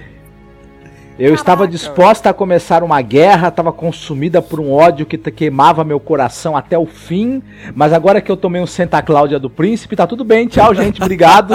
Cara, tipo, penúltimo episódio da temporada ela fala isso. Os caras me vêm Tipo, com essa. E a, essa altura do campeonato não tem nem como a gente teorizar algo do tipo, ah, mas ela deve ter planos, porque, velho. Tem- Eu tô esperando tanta coisa louca essa temporada que não tem mais como a gente achar que eles seriam inteligentes bastante, sabe? É, cara, e só tem mais um episódio. É isso e, aí, tipo, cara, é, é foda porque eu, eu adoro muito Indira Varma e aí eu indico a todos que vão assistir Roma, que é a Angélica, inclusive, e o Marcos exatamente. indicam tanto aqui. Eu indico também, é bom. Em Roma ela está maravilhosa realmente, viu? Uhum. Aí a gente tem aí em mente que a, a atriz fazendo Naymir disse que vai ter um- uma cena chocante, né? Foi o adjetivo que ela usou? Não lembro qual foi o É, adjetivo. Ela é uma cena extrema, ela disse uma parada É. extrema. assim. Ela, é, elas, elas vão, elas vão num, num karaokê. Só isso mesmo pra ser, pra ser a malhação completa, né? Eles têm uma banda. Vagabanda. Nossa. vagabanda. né? Ai, gente. Elas vão pro muito co- bom. concurso de bandas de Dorne, né? Pra encontrar a garotada, a turma. Ah, elas podiam fazer uma banda, o Bron cantou aí. Então, É, tá vendo? Bron e as Serpentes de Areia, já pensou que bacana? Oh. Olha, nossa, cara. que nome da hora, né mesmo? É, Gostei. A Angélica tá até quieta. Só tô só, só tô só verificando essa zoeira, só tô ouvindo essa zoeira. Gente, todo mundo pega aí seus carrinhos de ostras que a gente vai Opa. agora.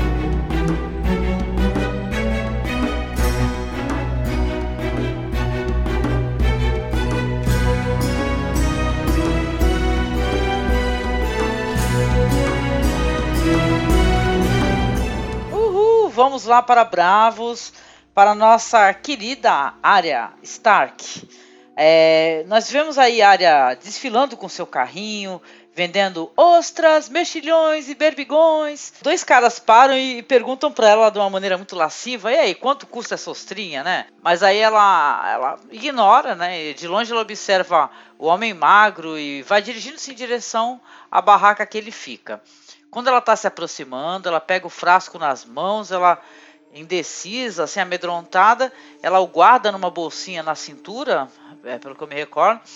Aí eles, ele está observando e começa a chamá-la, né, que quer comprar ostras. Porém, porém, ela percebe que está se aproximando um barco, né, está atracando ali no pier um barco, é, uma galé com estandartes da casa Lannister. Aí acabou de passar pelo Titã, vão desembar- desembarcando nos canais quem? O Mace Tyrell e o Meryn Trent, que é o arqui-inimigo, está sempre nas orações da área. Aí ela o reconhece, aí ela, tu- meu, o foco dela já mudou. Imagine só a primeira ocasião onde você pode, é, uma oração sua de morte, você pode conseguir realizar, né, com as próprias mãos e tá com veneninho e tudo, né? aí o Lord Tyrell é recebido pelo Tisho Nestores, é isso? Aham. que é aquele ator delicioso lá, o Mark Gatiss, né? De- Pessoas lindas que estão ouvindo, é, assistam por favor a série apresentada pelo Mark Gatiss, que é um grande fã de terror, é um cara, é um curioso e estuda to- toda a história de terror, desde a- do terror é, da Hammer, do terror americano, o terror de outros países, que é aquela qual é o nome da série, Marcos, que ele apresenta, que é maravilhosa. A gente até linkou no, no blog. Eu tô vendo aqui é o A History of Horror with Mark Geddes. Sim, porque esse Mark Gatiss ele é um cara muito foda, ele é um ator inglês estudioso de terror e nós somos todos fãs de terror aqui. Mas né, sem tirar o, o foco da, da questão, aí o- os dois começam a trocar conversinhas moles, né? O, o Ticho ali muito simpático, fazendo perguntas sobre a Campina. O Mancitário todo bonachão, né? Ele fala que vai mandar o Ticho o melhor barril de vinho tinto, né? Que é da árvore. E o Ticho, incomodado com esses tapinhas na- nas costas, diz que não bebe, né? Faz muito bem, né? Gente, eu, eu indico a todos dar um, um- um close, um pause na cara que o Mace Tyrell faz, faz quando o Tyrell fala que não bebe. Gente, Totalmente o que virou esse tiozão, né? personagem? O que fizeram com o Mace Tyrell, cara? É totalmente tiozão, cara. Meu, eu, eu assisti História e Tradição, que eu recomendo muito a todos. Cara, é, é- meu, é muito. É, fica muito puto, fica todo mundo puto aí que fizeram com o Stannis. Cara, o que fizeram com o Mace Tyrell, meu? É o tiozão, sabe? Ele, olha, gente, você tem uma personificação do que é o tiozão do churrasco. Uhum. É, Eu sei que falar churrasco nesse episódio não é muito legal, Mas tem É. uma personificação, é o Mace Tyrell da série. O, o, Sabe tio- aquele o tiozão tio que fica fica bêbado com- e dá vexame, né? No churrasco. Não, sim, tá com aquele, ela, aquela calça jeans é, cortada, desfiada de Raider, de camiseta do Corinthians e tal, é, te perguntando, e aí, já arrumou namorada? E tal, é, é o Mestarel, cara, é o Mestarel, é, é a personificação. É aquele cara que você tá querendo, você tá querendo andar e ele tá conversando com você. Puta, que não cala a boca, aí começa a cantar Calypso, é o Mestarel, cara. aí a área tá observando, é, começa a segui-los com o carrinho. Aí o Mace e o, e o Tisho, ou Taisho, não sei a pronúncia, é, conversam sobre algumas pessoas é, acharem que a usura, ou seja, juros, né, que é a, seria a agiotagem, na verdade, é, é uma, uma coisa desagradável, desonrosa. Aí os dois concordam que isso é bobagem, né? Afinal, um é comerciante, o outro também é um cara que compreende a necessidade de haver essa troca com juros e É, tal. e na verdade ele é pa- patriota da, de uma das famílias mais ricas de Westeros, né? O Mace. Sim, é verdade. Aí o Mace lembra que o, que o Maegor III tentou tornar a prática ilegal no seu reinado, que isso não faz sentido, etc. Eles foi- foram lá conversando, né? Concordando. Vale lembrar que não existe Maegor III, né, Rafa? Não. Mas tudo bem. Caraca, arrumaram um Maegor III onde nem tem, né? Ai meu Deus. Então, aí, é, enquanto eles estão falando, a gente vê o que o Meryn Trent, aí em vários momentos você vê que ele a, a, tá observando de longe, você tem aquela impressão que ele vai reconhecê-la a qualquer momento. É, mas não, ele continua. Aí o Mace diz que não tem lógica emprestar dinheiro sem poder ganhar algo em troca. E que ganhar é uma maneira de apostar. Aí o Ticho ele diz que os Bravose não são apostadores. Mas o Mace, é, numa, numa fala até muito sagaz, né? Ele fala que sim, eles são. E os melhores. E que as apostas deles ganharam essa vida é, luxuriosa aí, né? Ele mostra o edifício enorme que é o Banco de Ferro. E eles entram no prédio. Ou seja, é, O edifício do Banespa, né? Banespa. Aí a, a área, enquanto isso a área tá esperando, né, do lado de fora, vai escurecendo. É, ela vê que o Mace Tyrell sai, começa a cantar, que é uma música, aquela coisa que a gente já viu o tiozão, né, cantando, né. Aí o, tá todo mundo muito constrangido. A, a- Ana colocou a letra, só que eu não sei a melodia, então não dá pra eu cantar. Eu também não sei. vocês. Sabe, eu, eu fiquei pensando, ele cantando essa música é tipo a gente quando a gente lê um livro de fantasia que tem uma música, tipo Senhor dos Anéis ou, ou A. Guerra dos Tronos, e a gente lê em qualquer melodia que a gente acha. É, foi isso que fizeram. Deram a letra pra ele e falou, canta aí. Ele foi lá e inventou. Porque, gente, é. sério, o que, que foi isso? Aí a gente vê que o Meryn está numa ruela seguindo para as casas dos prazeres. Aí, assim, as melhores garotas de Bravos. Ó, porque será que tinha essa propaganda? Casa dos prazeres, as melhores garotas de Bravos. Aí ele fala que o Mace é um traidor asqueroso e que o Rainer era mó gaysão, etc. E a área só tá, né, ali, né, es- espreitando. O- nos livros, esses, essas casas de prazeres, na verdade, são barcos, né, Rafa? É, que ficam ali nos canais mesmo. Aí pra entrar, É. você tem que entrar dentro de um barco e tal. E na série eles fizeram algo que seria menos complexo, né? Pra área ter que entrar e ter que lidar com água e tal. Olha só que interessante. Seria muito mais interessante, né? Ia compor muito mais é, com esse, esse aspecto desse local, né? Que é barcos e tal, né? Uhum. Seria, seria uma Veneza, né? De certa maneira, né? Sim, Na exatamente. minha opinião, né? Aí a gente já vai ter ali ó, as cenas dentro do bordel, né? Tá todo mundo se divertindo. Aí a área, estilo aquelas garotas dos anos 50, né? Vendendo cigarros e tal, chicletes. Ela entra lá com as suas ostras. O, o dono do bordel já, no mesmo momento, já fala: Ó, vai vender as suas coisas lá fora. Aí a Lara, a ruiva, ela permite que a área fique. E, e essa Lara, por sinal, é aquela que compra o- as ostras, né? No episódio anterior, não é? É uma que passa pela área, não é? E fala assim: Ah, ela, É, ela serve com um sorriso. é a minha do Inclusive, o. Rafa. Isso, o Rafa tinha lembrado que ela é a que pega o Salador Sun na temporada, na quarta temporada. Na banheira lá. Aí, a- através da porta, ela tá observando. é, diversas garotas são apresentadas a Mary Trent.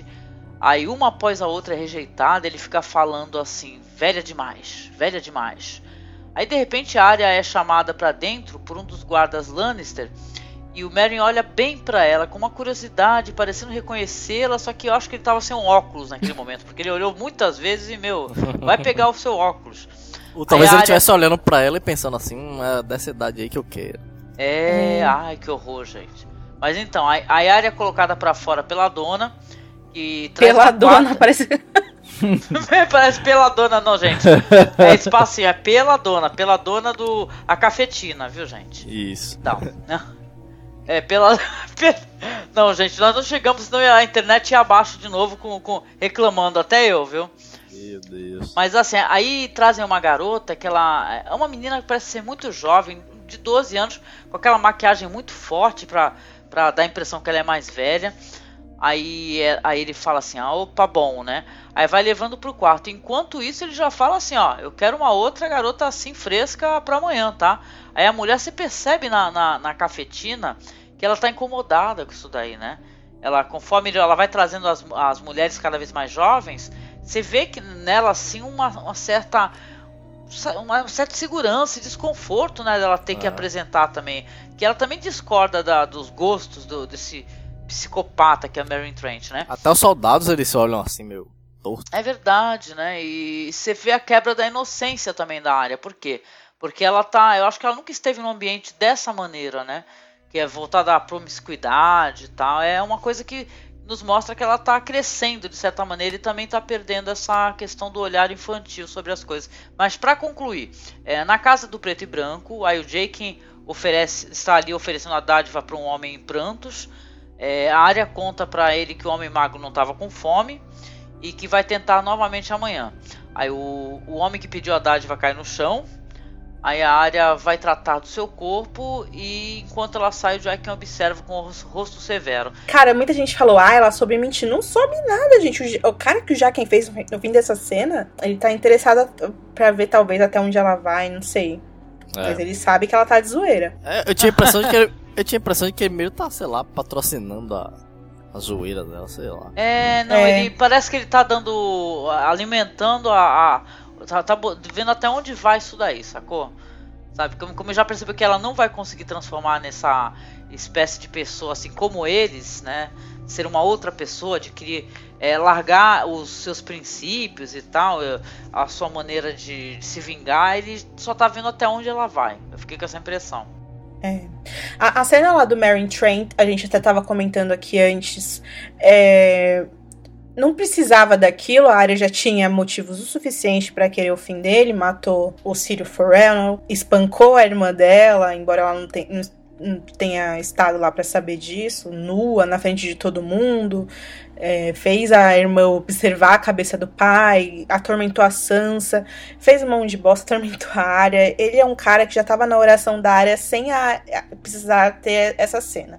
A cena é, é, é- é forte porque, é, inclusive, o personagem que faz o Mary Trent, ele é um ator muito engraçado e foi até estranho ver ele nessa situação em que ele é um cara completamente nojento e desprezível, É. né? Não, e ele fez a coisa mais horrorosa, na minha opinião, que foi o quê? É, pelo menos até onde se sabe, matar o Ciro Forel, né? É, agora você vê essa questão do, do Jaquen observando. É, para mim, a, a morte do, do Mary Trent é muito mais importante do que do Homem Magro. O Homem Magro é, é, pediram a dádiva lá da morte dele, mas. Porra, olha o que ele tá fazendo com uma menina, com aquela menina, gente. Depois outras e outras, sei lá quantos dias eles vão ficar ali. Ele já devia fazer isso em Westeros pra caramba, né, meu? Pô, mas do jeito que, que essa casa do preto e branco aí é meio é, Agents of Shield de, de- dessa região, eles vão, meu, eles devem de- vai saber, de repente já quem já tá manjando todos esses Paranauê, né? E só tava vendo até onde, sei lá. Imagino que de repente o cara ele tem até informantes. Mas não tem que partir um pedido de alguém, uma denúncia, alguma coisa? O pessoal liga pro, pro Disque. Pro disque preto e branco, né? Isso, Não é. sei. Disque Valar Morgulhos, né? Diz que Valar Morgulhos. Adorei, É, cara. é. Diz que Valar Morgulhos, cara. Delivery, né? É. Porque eu acho que a área tinha, tinha que fazer uma reclamação formal, carimbada, né, ali. Tipo, Pois é. Não, imagina o saque desse. Do, do- da casa do preto e branco. Tipo, a mina pediu pra matar um homem magro e aí não matou, né? Ela liga, pô, eu. Cadê? O cara tá vivo lá. Vocês disseram que o prazo era nove dias, até agora Olá, não chegou essa Só um minuto, Olá. senhora, eu vou, vou verificar. Como poderemos ajudar? Como poderemos ajudar? Um momento, por favor. Aí fica tocando musiquinha. Mas em relação aos livros, aquela pergunta da- do, do espectador que não, não conhece na, nos livros. Ah, existe uma, uma. que vocês falaram que a cena anterior foi muito é, parecida e tal, inclusive os diálogos. E aí, é- é- nessa cena também tem tudo a ver?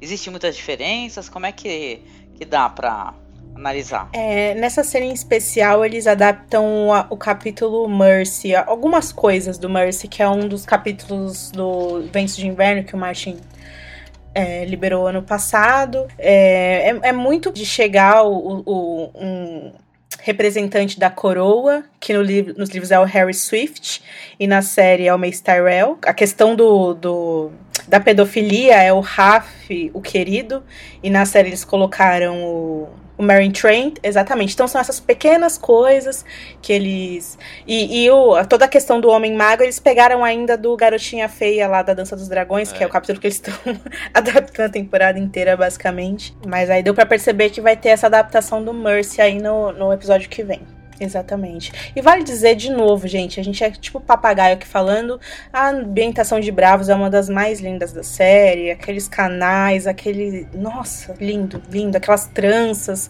aquelas roupas, aquelas frutas, aquelas as próprias as próprias ostras, o jeito que a área corta, é até artístico ali, né? Eles dão um- um- uma coisa muito lírica para aquilo. Tem uma coisa muito legal também sobre os livros é que eles deram o nome do dono do bordel de Brusco e de uma das meninas lá prostitutas de Brea.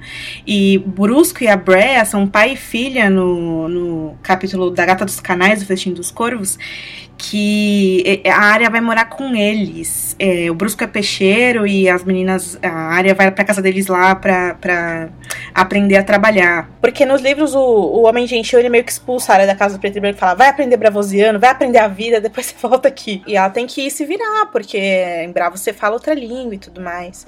E aí ela vive lá com o Brusco e com as meninas pra aprender mais e observar mais a, a cultura antes dela ser uma, uma mina de muitas faces assassina, porque, né, como assim? Ela, ela vai simplesmente fazer as quests antes de entender como funciona aquela sociedade, né? Mas na série ela já tá bem inserida ali com o carrinho dela e tal. Tá então, mais amadurecida na série, né? é. Ela deve ser mais jovem no livro também. Não, com certeza. Tem, tem umas coisas, gente, dos livros que, olha, são saborosas, assim. O próprio fato de que o cara, eles usam o termo homem magro, é porque a área é uma criança. Então ela pega a característica mais mais boba do cara, né? Ah, aquele homem magro, né? Na- na- na- quando a gente vai escrever aqui, a gente nem fala muito homem magro, a gente fala ah, o vendedor lá, o segurador, sei lá. É, é- é esses detalhes que mostram que ela é uma menina mesmo. Bom, gente, então peguem seus chicotes, suas máscaras de arpia, seus dragões, peguem tudo. Porque a gente tá indo pra Mirin.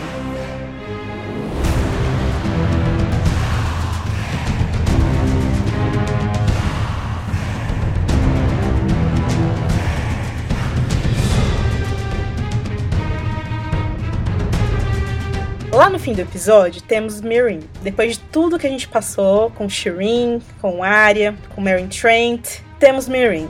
E aí a gente ouve lá de fora, enquanto a câmera mostra o, o- a arena lá de fora, os gritos na arquibancada, a galera excitada, né? A abertura dos grandes jogos, finalmente. A arena lotada, o estandarte da Casa Targaryen por todo lado. A rainha assiste ali a celebração na companhia de meia dúzia de imaculados. Tem alguns imaculados também em pontos estratégicos é, das arquibancadas.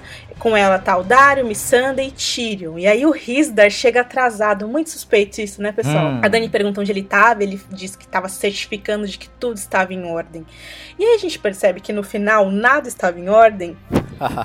E aí você fica pensando, Risdar, qual é a sua, cara? Você é arpia? Quem é arpia? Porque no final ele é esfaqueado lá, né? Mas. É, eu acho que ele morre, né? Dá a entender. É, foi muito morre. estranho. Ah, Os próprios filhos da Arpia matam os próprios mestres. Que loucura foi aquela? É, É, você vê que eles nem estavam atacando os escravos direito, eles estavam matando mais os mestres mesmo. As Não é? várias cenas apareceram. Gente, que loucura. Enfim, aí chega um mestre de cerimônias. Gente, quem é aquele ator, pelo amor de Deus? O cara é mó Ai. alegrão, experientão, assim, vivaz. Que voz linda, maravilhosa. E aí ele apresenta em Giscari, né? Cidadãos livres de Meereen, pela bênção das graças e da vossa graça, rainha, sejam bem-vindos aos grandes jogos. Todo mundo. E aí o né? Tipo, tipo aquele cara pronto pra assistir um, um, jogo de futebol e a Daenerys, tipo, ah, eu odeio isso. E as graças nem, nem, nem tem na série, assim. Bom ponto, Rafa. Eles falam pela bênção das graças, as graças são as figuras religiosas lá da, das cidades livres, principalmente de Meereen, no caso. E a Dani tem uma das graças no conselho dela, que é a graça verde, inclusive, que tiraram da série. Acho que a gente até falou bastante dela aqui é, nos outros podcasts. Enfim. Aí primeiro são apresentados dois oponentes, o forte e o rápido, para resumir aqui. E aí os dois gritam: Eu luto e morro por sua glória, ó gloriosa rainha. Gente, muito lame, né? Eu, fiquei, eu fiquei pensando assim: imagina um cara que é ator ou é um alterofilista, sei lá, eu presumo eu que seja um alterofilista e falei, caraca, é o momento da minha vida. Eu tenho essa fala.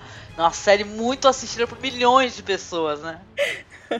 Genial. Eu, é, é, é, é, ridículo mesmo, né? É, é, interessante como isso é ridículo. Enfim, a Dani odeia aquilo, não, ela não, não é gloriosa rainha porra nenhuma para aqueles bando de louco. E aí um silêncio constrangedor, todo mundo, e a Dani fica tipo, e agora, né? Aí o Rizdar, querida, você tem que bater palmas. E aí ela vai, levanta o bracinho, dá aquela batidinha.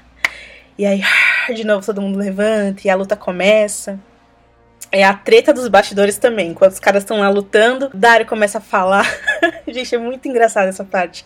O Dario começa a falar que a Dani tem que apostar no mais rápido, e a Dani fala que não quer apostar em porra nenhuma.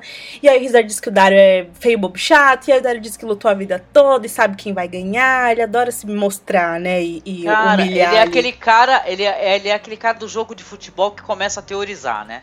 Fala assim, meu, esse time é foda por causa disso, cara. Porque não sei o que lá. Meu, olha, olha esse goleiro, cara. O juiz, o juiz, cara, ele não tá. Ele tá roubando. Ele é, ele é o cara do, do jogo de futebol. E a Dani odeia futebol, exatamente. exatamente. E o Rizidar, é, os, os, mais fortes sempre vencem. E a Dani, você nunca lutou nem com uma faquinha de chacambole, querido. E aí o Tirão já dá aquela risadinha. e aí o Dari começa a se mostrar mais com a daga dele, fala o que, que ele fez, o que, que ele não fez, bem perto do rosto do Rizidar pra, né, deixar ele puto falar que ele era bom pra caramba na época dele, que é o mais rápido que vai ganhar e não é o mais forte. E aí o Riz dá uns olhares apressados assim pro Tyrion do tipo, esse cara é louco, socorro. Meu, e... e... o Tyrion só tá escutando, né? Isso daí, essa, essa treta aí, né? Só observando a zoeira, como diz a Angélica. E é engraçado porque enquanto o, o Dario fala, fala e faz, a Dani olha para ele meio com tesão, assim, tipo, uau, como você é incrível. Dá pra ver no olhar dela, assim, ela tá caída pelo cara. O forte acaba vencendo rápido e cortando a cabeça dele fora, enquanto a Dani tá observando lá o amor dela e o Rizdar ri. Enfim, o Dario fez papel de bobo ali. É, o Tyrion se sente desconfortável ali, fala que já viu mortes demais para ter que ver mais aquilo ali, né, no momento de lazer dele. E aí o Rizdar começa a soltar aquele textão dele de sempre, né? É, ele se incomoda com o que o Tyrion fala, ele fala, pergunta é, o que de grandioso foi alcançado nesse mundo sem um pouco de matança e crueldade. Aí o Tyrion fala, é fácil para você presumir isso, já que matança e crueldade governam a seu favor, não é você necessariamente estar tá ali no meio da bagunça, né? As pessoas fazem isso para encher os seus bolsos de dinheiro para você ficar sempre no topo. E Rizer fala: Eu não tô falando de mim, eu tô falando o que é necessário pra grandiosidade das coisas. Um discurso meio bobo, assim. E é até engraçado, alguns sites fizeram, é, fizeram uma análise sobre essa conversa do Tyrion com Rizdar, sobre a própria série utilizando. É, é, crueldade para grandiosidade da, da, dos temas, né? Sim, sim. A própria série criticando isso é uma coisa que a gente deve pensar, né? Os caras, na, na verdade, estão muito conscientes do que eles estão fazendo com cenas como a da Sansa, por exemplo, ou é, a violência, né? Do jeito que eles, que eles é, mostram na série de TV. É verdade. Não, e o Tyrion, de uma, uma frase de uma sabedoria, né? Que ele fala assim que é, é o, o tanto os como é que é? Tanto os sábios quanto os imbecis são muito eloquentes, né? Você é muito eloquente, viu? é. Meu, o, o Arthur que faz o Rizdar, eu, eu, devo dizer aqui, ele sabe fazer, é bem diferente dos livros, que ele é nojentão e tal. É, mas ele sabe fazer um Rizdar, um Rizdar que é um cara que tá inserido ali, tentando convencer os caras de um negócio que ninguém concorda, assim, sabe? É, ele fica, tem todo fazendo papel de bobo, é, é interessante isso. É, mas mesmo assim ele não sente medo de enfrentar a Daenerys e tentar mostrar essas coisas para ela e tal. E, enfim, ele fala pra Dani, a Dani se irrita, né? Ele fala, querida, a Mirin é isso aqui, essa é a grandiosidade da cidade, e essa cidade é maior do que você ou eu mesmo, ela sempre foi grande e continuará sendo grande quando a gente não estiver mais aqui. Aí o Tyrion só olha pra ele é, meu pai teria gostado de você, cara. você tem uns pensamentos bem insanos em relação às coisas. Enfim, aí o mestre de cerimônias apresenta mais seis lutadores ali, né? Entre eles um campeão de Meereen e um guerreiro Westerosi. E aí a, a, o Tyrion e a Dany e o estão lá discutindo quando de repente a gente ouve o Jorah falando: "Ó, oh, gloriosa rainha, morro e luto por você". E aí ela percebe que é ele. Não, ela ela olha surpresa, né, e tal, e depois é, ela fala assim, ah, já que você tá aí, né, você quer isso. É então morre, interessante. Como ela faz uma atuação onde, onde ela mostra algumas nuances legais, assim, surpresa tal. Adorei, gostei. Eu vou ficar elogiando a, a Daenerys, assim. Não, não por causa do desfecho fantástico, e sim porque ela eu senti que houve uma atuação legal. Foi legal. Foi, foi pare... ela pareceu meio assim. É, eu quero ver o que, que você vai fazer agora, seu Luke. Você não é Luke? Então eu quero ver. Foi tipo assim. Foi ela sendo. desafiando ele e ele desafiando ela também. Porque quando ela bate palma, ele fala, então tá bom, assim, né? E aí a arquibancada vê a loucura de novo, o Diora, primeiramente, quase é morto. O Diora leva um pau, gente, de todo mundo. E é ele... muito interessante. Ele não é, é, aquele cara super poderoso, né? Ele apanha, ele cai, se machuca. Mas é, é essa questão das arenas, né? Você saber fazer o show. Eu não sei se foi de propósito, mas ele soube fazer o show. É, ele acaba vencendo primeiro lá com uma punhalada. O próximo guerreiro é excelente espadachim. Nossa, pareceu até que ele era dançarino d'água. Dançarino achei muito interessante. Você também pensou? Até as roupas dele pareciam é, bravosianas e tal. Isso. E aí ele também dá um pau no Jorah, o Tyrion começa a ficar preocupado, pede pra Dany encerrar aquilo, e aí, quando o, Jorah quase é morto, o campeão de Meereen mata o, o, cara lá que tava cheio de floreios lá, com a espada dele em cima do Jorah, e o urso levanta e começa a luta final. Eu acho que resume bem essas, essas lutas, né? Porque na cena, na verdade, foi, foi extenso aí a treta. E, cara, quando o Jorah levanta, a arquibancada começa a vaiar, porque é o guerreiro de Westeros contra o campeão de Meereen. E aí é tenso. Enfim, ele consegue dar uma cambalhota lá, certo? Cara, uma lança bem no meio, assim, no estômago dele, e as vaias aumentam mais ainda. E aí ele levanta a cabeça e encara a tenda, e aí todo mundo tá pensando, ah, ele tá encarando a Daenerys, o que, que ele vai fazer? O que, que tá acontecendo? E ele pega a lança do oponente e ataca a Dani. Todo mundo, porra, como assim ele vai matar a rainha? E aí a gente vê que a lança, na verdade, atingiu um filho da arpia que tava prestes a matar ela. E, cara, de repente sobe aquele tema dos filhos da arpia, que é muito sinistro. A gente vê que muito bom. vários deles ali entre a Daenerys, entre as arquibancadas, infiltrados em todo lugar. Vão cortando as gargantas dos próprios mestres. Que loucura dos escravos, ex-escravos agora libertos, todo mundo. O palco come feio, figurante ruim correndo pra tudo quanto é lado. Tem uma parte que, quando o Drogon chega já, que foi meu irmão, ele tava, eu tava assistindo e meu irmão ele tá atrás de mim. Tipo, meu irmão tem 12 anos. E aí ele olhou o figurante e ele falou: Aquele cara tá pegando fogo. E ele, tipo, se abaixou assim no chão. Aí ele falou: Ah, tá pegando fogo, vou me deitar aqui. É, tipo assim. ele tava pegando fogo e se abaixou assim e deitou assim. Tipo, não, não tinha desespero nenhum ali. É, os figurantes muito ruins, gente. Mas é o que deu pra fazer, ok. Mortes terríveis. Gente, tem um frio da arpa que pega a mulher e vai esfaqueando o peito dela, assim. Lembrei muito do casamento vermelho. Que horror. Que horror. Imaculados ali, pior que figurante, não é mesmo? Também são figurantes, é claro, mas, gente, de enfeite, morrem então sem fazer nada. Não, e para pro fato de que como eles foram vendidos, né? A, a impressão que, se de, que eles tinham deixado anteriormente no, num outro Dracarys totalmente foda, né? E tal, porra, você fica caraca, gente. Bizarro. É, Não, até é perguntando, bizarro. eram imaculados mesmo? É. Eu cadê acho os Dothraki também? Falei, cadê os Dothraki também, porra, né? Cadê o Verme Cinzento? Acho que ele tá mal. É, o Verme Cinzento ainda tá malzão. vale lembrar que nessa cena da arena é, é, tem vários detalhes diferentes, incluindo o fato de que não tem filhos da arpia. Então não precisa necessariamente ter imaculados sendo ruins, porque não tem filhos da arpia na, na cena dos livros. Enfim, a gente vê o Riz sendo esfaqueado, tentando salvar a Dani. Ele fala, Dani, por aqui, por aqui. Aí o cara vai lá e esfaqueia ele na frente dela, que eu achei também muito conveniente. Bom, e aí o Jorah lá oferece a mão pra Dani. Parece que tudo para, né, ao redor deles, porque é muito bonito esse momento. Ela aceita. e foge pra arena. Tem uma parte que é muito engraçada, que ele tá colocando ela pra baixo e a atriz tá toda tipo, ai, calma, será que eu vou cair? É meio bizarro. Enfim, Hum. é, Tyrion pega um punhal, salva a Missandei. Gente, eu já tô chipando. Eu quero que o Pô, Verme Cinzento Então, eu falei isso aí, cara. Eu chipei sai fora, Verme Cinzento. que eu Gente, quero... pode escrever, eu pensei a mesma coisa, Ana. Eu falei assim, ai meu Deus, o, o- na hora que o Tyrion salva a Missandrei, eu falo assim, ah, agora vai rolar, gente, olha lá, olha lá, vai ter mais, mais, um, mais um interesse amoroso, que lindo. Verme cinzento não tem nem chance, né? Que o negócio do anão ainda é mágico. É. Cara, detalhe, e o Tyrion, e o Tyrion ainda vendeu aí no, no, no episódio aí que ainda era bem dotado, então, ou seja, a Missandrei vai ter a... Missandei tá feita. que horror. Já é o chip, então, ok. E aí, o time da Dani, gente, é muito engraçado essa parte, cara. Eles ficam correndinho na arena, o Tyrion pequenininho caindo atrás. Eles tentam fugir, os portões são fechados e, eventualmente, eles são cercados ali no meio da arena, que é uma das cenas mais fortes lá, dos primeiros trailers que foram lançados no começo do ano. A Dani vê enfim, eles estão cercados, os Imaculados estão tentando ali se defender, o Jorah também, o Dario, mas não dá, eles estão superados em É. números. Sim, tem uma cena até o Luiz, hein?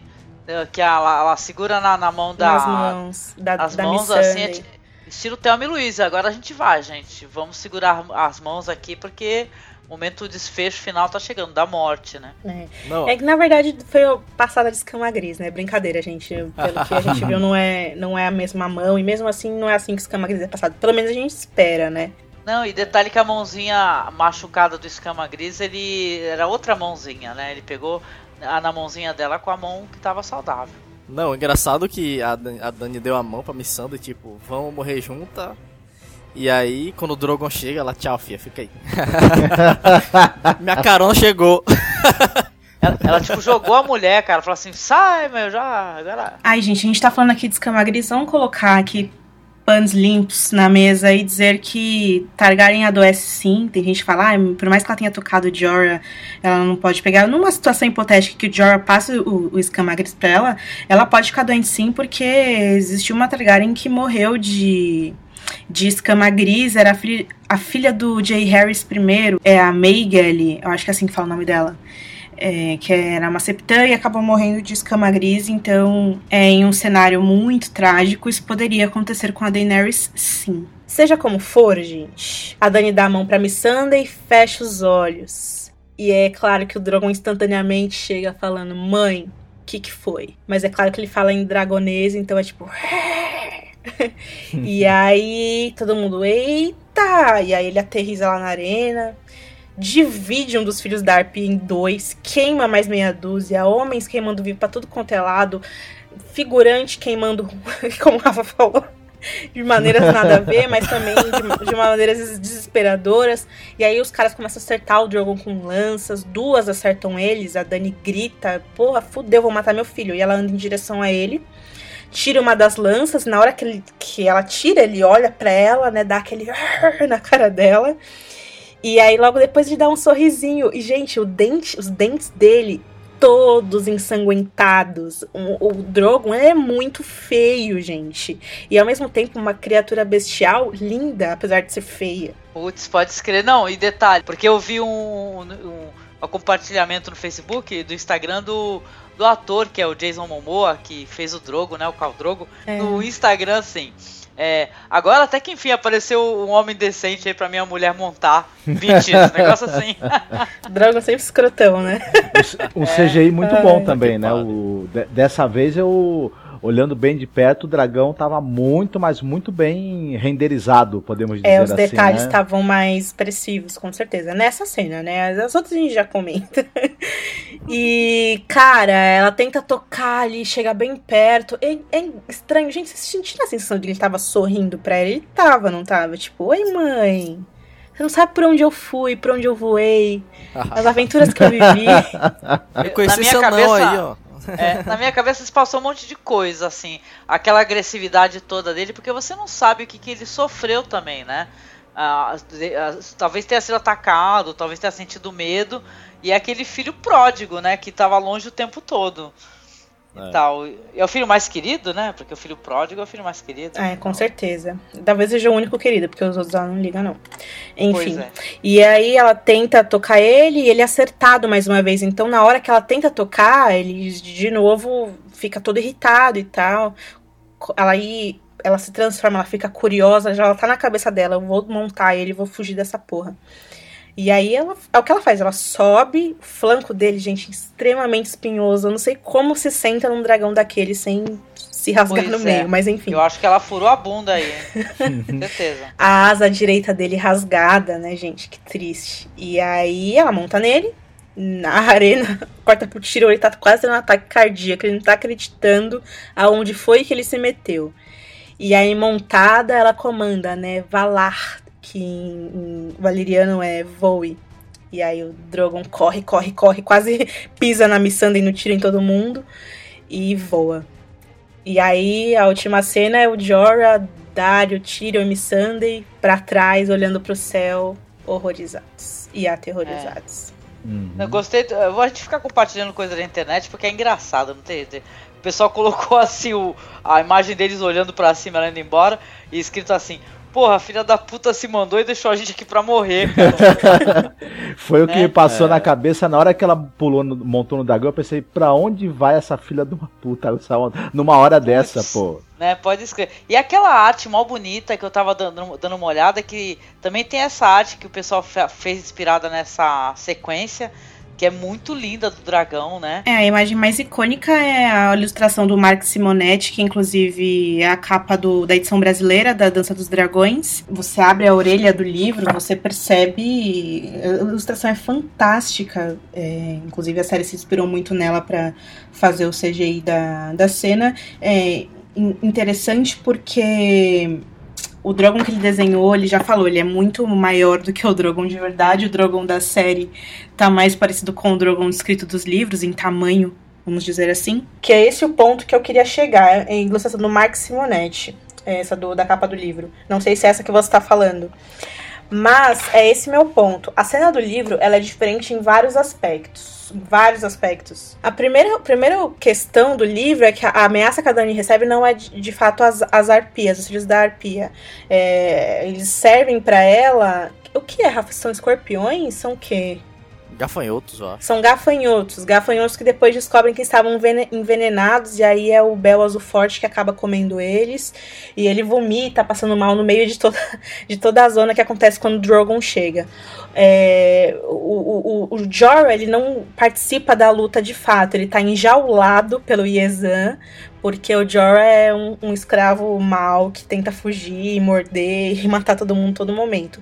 Quem luta de fato é o Tyrion com a Merreca.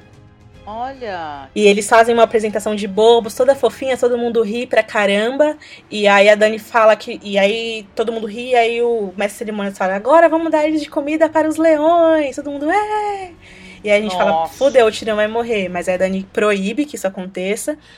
E aí vem um javali lutar com uma grande guerreira. O nome dela é Barcena, cabelos negros, um negócio assim. E ela é morta por esse javali. Essas, essas lutas na arena são super sangrentas, super horríveis mesmo. E aí é nesse momento que o Drogon chega. Nem não se sabe se ele chega porque ele sente que a Dani tá em perigo por causa dos gafanhotos envenenados, ou se ele vê ali na arena uma grande panela de comida de pessoas que ele pode se alimentar. E aí ele já chega, velho, estragando tudo. Começa a queimar as pessoas e não tem, como não tem essa rixa entre a cidade odiada e Daenerys, ela fica desesperada porque ela tá matando as pessoas, o povo dela. Então ela corre pra arena descalça, ela joga o tocar pra, pra fora, que é a roupa que ela tem que usar, descalça com um chicote na mão porque ela vai tentar domar o dragão dela. Porque ele não é esse Drogon bonzinho. O Drogon dos livros, ele é zoado, louco, assim. E aí ela tenta e dá vários comandos e chicoteia ele. E aí, quando ela vê que não vai dar, ele pega e, e- e queima todo mundo e tal. Ela tenta colocar uma coleira nele pra levar ele pra. Junto com os irmãos. E nisso, ela tentando colocar a coleira, é que sem querer ela sobe nele e antes dela se dar conta, ela já tá no céu voando. É uma cena muito cabelo- mais louca, vocês entenderam? E no processo, gente, o Drogon queima ela inteira. A perna dela fica em carne viva, o cabelo dela. É tudo assim, insano. E, e na série eles fizeram essa coisa mais a mãe, o filho, né? É. A, a coisa mais romântica e tal. E É, aí na série depois. ele é um herói, né? Na, no livros ele é a ameaça. É o contrário. É, exato, exato. E aí eu pergunto pra vocês, depois que eu coloquei aqui as diferenças e tal, o que, que vocês acharam da cena? Vocês foram impactados? Eu confesso que eu não fui porque eu tava muito, muito mal pelo que aconteceu ainda com a Shireen e eu não consegui. É, eu, eu comentei, né? Eu, a cena é legal, sim, porque o momento em que ela alça voo é uma coisa impressionante. Tudo bem que é um, um, um CGI, a movimentação da cena é meio esquisita. Parece muito, a gente brincou, mas lembra um pouco a história sem fim, de certa maneira. Quando o menino tá sob o dragão, né? O Falco, né?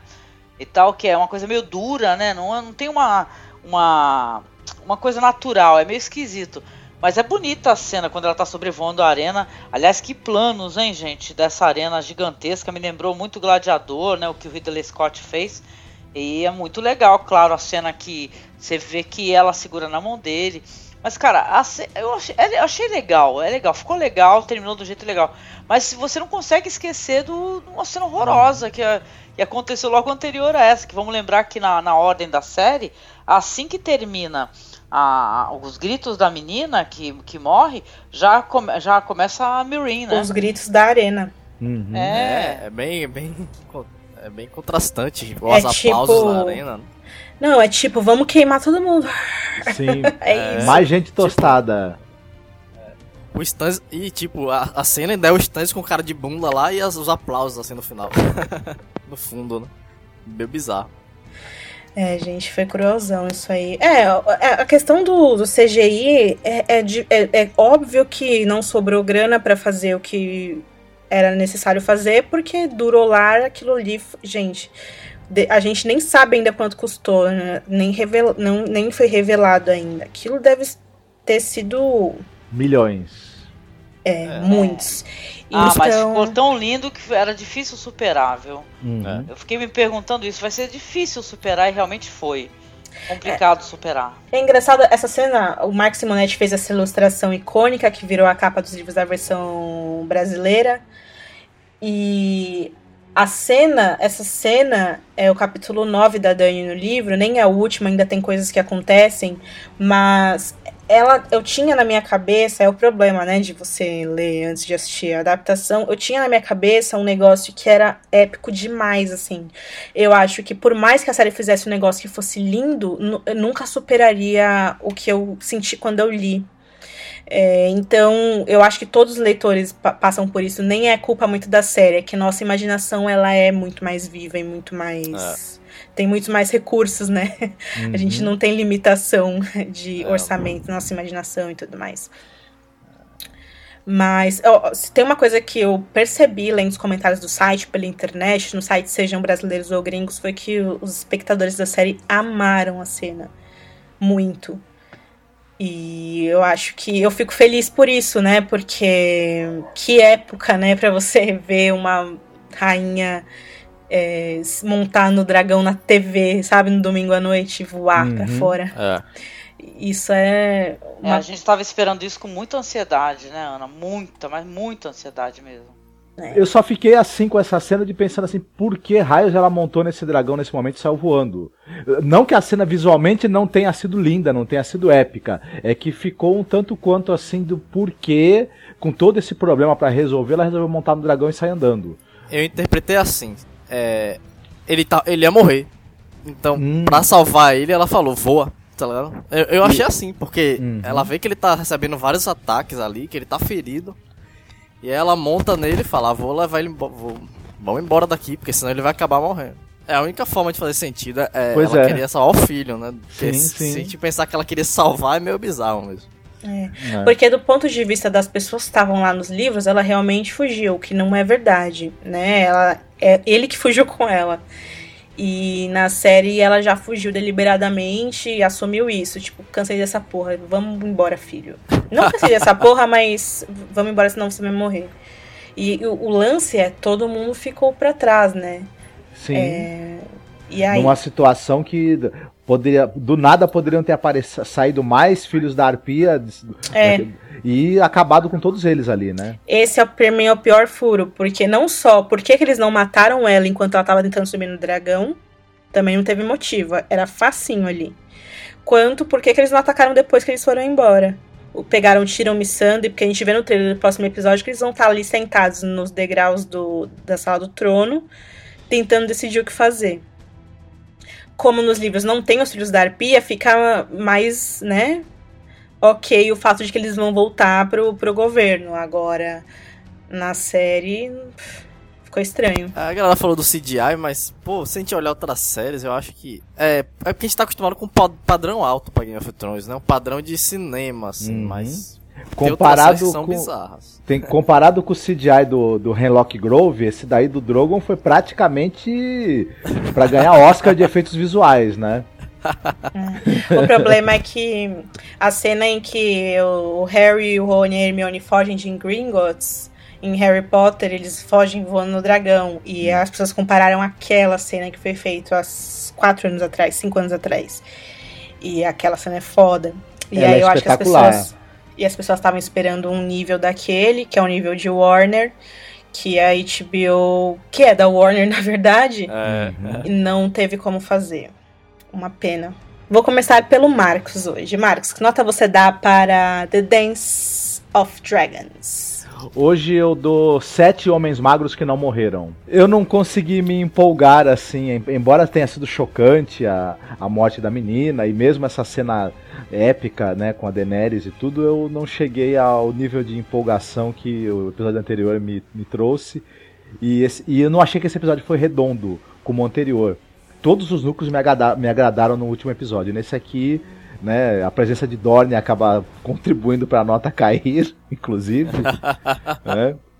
Essas coisas. Putz. Legal. Angélica Hellish, que nota você dá pro episódio? Olha, eu, eu não achei que foi um episódio ruim e tal. é, Eu só achei que foi interessante, porém anticlimático, assim, na escolha dos acontecimentos, né? Que você não ia conseguir se empolgar e não ia conseguir levantar e gritar como você. é, como foi com Durolar, né? Que quando eu terminei eu falei, ai meu Deus do céu, não, não foi assim, eu tava com o coração ainda partido. Então eu vou juntar esse meu coração partido a, e minha nota vai ser de corações partidos. Olha como eu tô triste hoje, né? Eu vou dar oito corações partidos pro episódio, né? De todos os fãs aí, de gente que me- marcou no Twitter falando que tava chorando abertamente e tal, e pela tristeza de ter visto essa criança morrer, né? Fim de mais uma vida.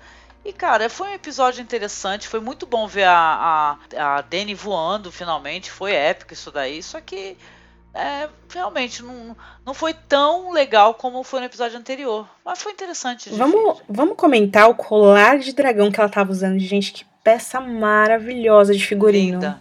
Lindo. Nossa, eu fiquei com vontade de comprar pra mim. Acho Menino, que todas as dela, mulheres adorei. do mundo. Aquilo é lindo demais. Foi muito lindo. Um cuidado com o figurino, né, dela, né? O figurino dela, ele meio que emula uma, uma coisa meio santa, né? E tal. É interessante isso da escolha do branco, né? É. E tal. Aliás, a Dani não casou com um Risder, né? Pois é, E lá, nos livros ela casa. Olha aí. Rafinha Bacelar, qual a sua nota? Bom, eu acho que eu vou dar. Poxa, difícil. Pra cena final daria uns 9, assim, mas. Sei lá, pro episódio acho que vou dar 7 brinquedos e meio pra Shirin, porque ela merece, né? É isso. Teve cenas ruins pra caramba. Não que, não que a cena da Shirin tenha sido ruim, a cena em si, tecnicamente, assim, ela foi bem poderosa, assim, mas putz, foi muito triste e anticlimático, como a Angélica falou. É, é esse o Teve problema de Game of também. Thrones. Os caras são muito competentes. Aí, como a cena da Sansa. Na verdade, a cena é poderosíssima da Sansa. O problema é que não se faz aquilo, gente. E no caso da Shireen, não é nem que não se faz aquilo, mas é que a gente ficou chocadão. É. Porque queimar a criança, sua filha viva. É, e os gritos dela, né, cara? Foi É. bizarro. É, a minha nota é 7 também. Eu vou dar 7 cambalhotas do Jor. Pra episódio 9, a gente esperava muito mais, mas realmente superar a Durolar ia ser. ia exigir um esforço ali que os caras não poderiam ter feito ou por tempo ou por por não saber como fazer mesmo. Enfim, essa série é difícil pra caramba de fazer, não é à toa que ela é muito amada e odiada, né? Porque ela desperta muitos sentimentos nas pessoas. Mas é isso, é, é estranho a gente já tá no episódio 9. Só falta mais um. E, bom, a minha nota é essa. Mas, ó, dicas enquanto o inverno não chega. É, caso você não conheça, né? Vamos. É, vou dar essa dica em caso você não conheça. Se você conhece, indica um amigo, porque é uma grande experiência legal.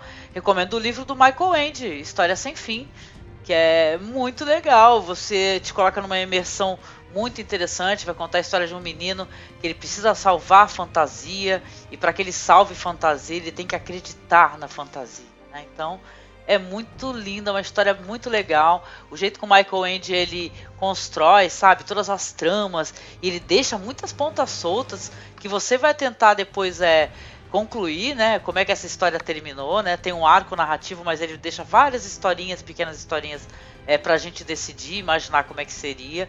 E é muito interessante, que fala sobre isso, fala sobre ascensão, poder. É um livro que pode se falar que é um livro infantil, de certa maneira, mas tem assuntos muito sérios, sérios ali inseridos. Eu lembro muito de na biblioteca da escola ler esse livro, eu tava na sétima ou na oitava série. Ai, gente, como era diferente ler naquela época, né? A gente não tinha ansiedade, a gente lia as coisas com Coração Ai, aberto, né? Era uma, uma descoberta, né? É uma das lembranças mais gostosas que eu tenho, assim, do, do fim da infância, começo da adolescência, sabe? Ela é esse livro. É, não, eu assisti esse fim de semana, junto com a Angélica, inclusive, o Indiana Jones, é, Caçadores da Arca Perdida, no, no projeto lá do clássico Cinemark. Ah, eu vejo vocês falando isso no, no Facebook direto. Eu tenho muita vontade de ir nesses clássicos Cinemark. Ó, oh, próxima, próxima semana é, vai ser os pássaros, hein? Quando você estiver escutando esse podcast, saiba que no Cinemark vai ter os pássaros do Hitchcock. Vale muito a pena, viu? Você pegar um filme desse icônico, que a gente, por conta da idade, né, não, não assistiu no cinema, e ter a chance de ver na tela grande é uma coisa imperdível então, tá aí a dica. Antes da Angélica pedir a música dela, eu queria terminar esse podcast falando para vocês darem estrelinhas pra gente no iTunes, comentar, nem que seja depois que vocês ouvem, só passa lá pra falar, galera, oi, tudo bem? Eu sou pessoa tal e eu escutei o podcast só pra gente ver você nos comentários. Isso de, de, é, deixa a gente é, mais empolgado em continuar fazendo isso. E é claro, não esqueça de mandar o seu áudio para você participar do Podcasters na semana que vem. É, o Marcos falou sobre Hitchcock e eu lembrei de uma frase dele que ele fala que a ficção ela não tem que ser um pedaço da nossa vida, ela tem que ser um pedaço de bolo. E essa é uma das minhas frases preferidas. Aliás, o Hitchcock ele fala coisas muito, muito inteligentes sobre é, a ficção e sobre você adaptar obras, é, que, enfim, não, não cabe agora falar isso agora. Mas é isso, gente. Eu gosto de Game of Thrones quando ela é um pedaço de bolo e não quando ela é uma, não sei, uma omelete. Angélica, o que, que você tem para falar? Ah, eu tenho aqui uma homenagem a fazer, né? É, nós perdemos essa personagem tão querida. Quando a gente lê um livro e a gente se apega a um personagem, eu não sei vocês, é, eu não li os livros, tá? Eu tô começando, só li só o primeiro, mas já tô com a coleção toda. Eu vou conseguir ler quando eu tiver tempo. Mas eu queria é, aproveitar que para quem leu e tal, não teve essa experiência, mas imagina o que, que é você ver um personagem tão querido, né, tão doce morrer. É, primeiramente ao som da nossa querida Lorena McKenneth, da qual eu sou muito fã, uma artista sensacional. A Ana também gosta, conhece. Queria que todos conhecem aqui essa, essa grande instrumentista que é a Lorena, né?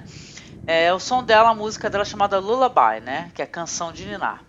E é o som de canção de Ninar, de Lorena McKenney, eu queria, queria aqui declamar, é adaptado uma pequena poesia da Cecília Meirelles, tá? Chamada Criança. É, cabecinha boa de menina triste de menina triste que sofre sozinha, sozinha sofre e resiste. Cabecinha boa de menina ausente, que de sofrer tanto se fez pensativa e não sabe mais o que sente. Cabecinha boa de menina muda, que não teve nada, que não pediu nada pelo medo de perder tudo. Cabecinha boa de menina santa, que do alto se inclina sobre a água do mundo para mirar seu desencanto, para ver passar numa onda lenta e fria a estrela perdida da felicidade, que soube que não possuiria.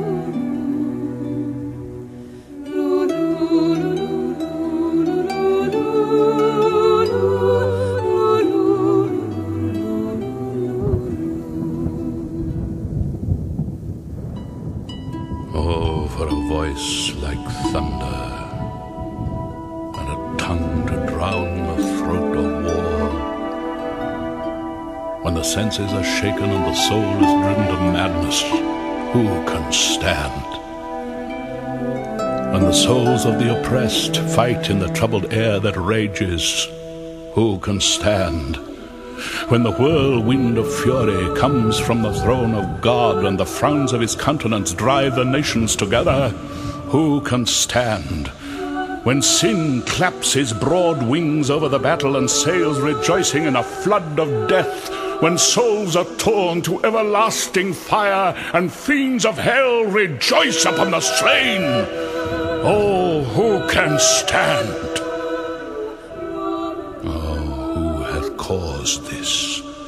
Oh, who can answer at the throne of God? The kings and the nobles of the land have done it. Hear it not heaven, thy ministers have done it.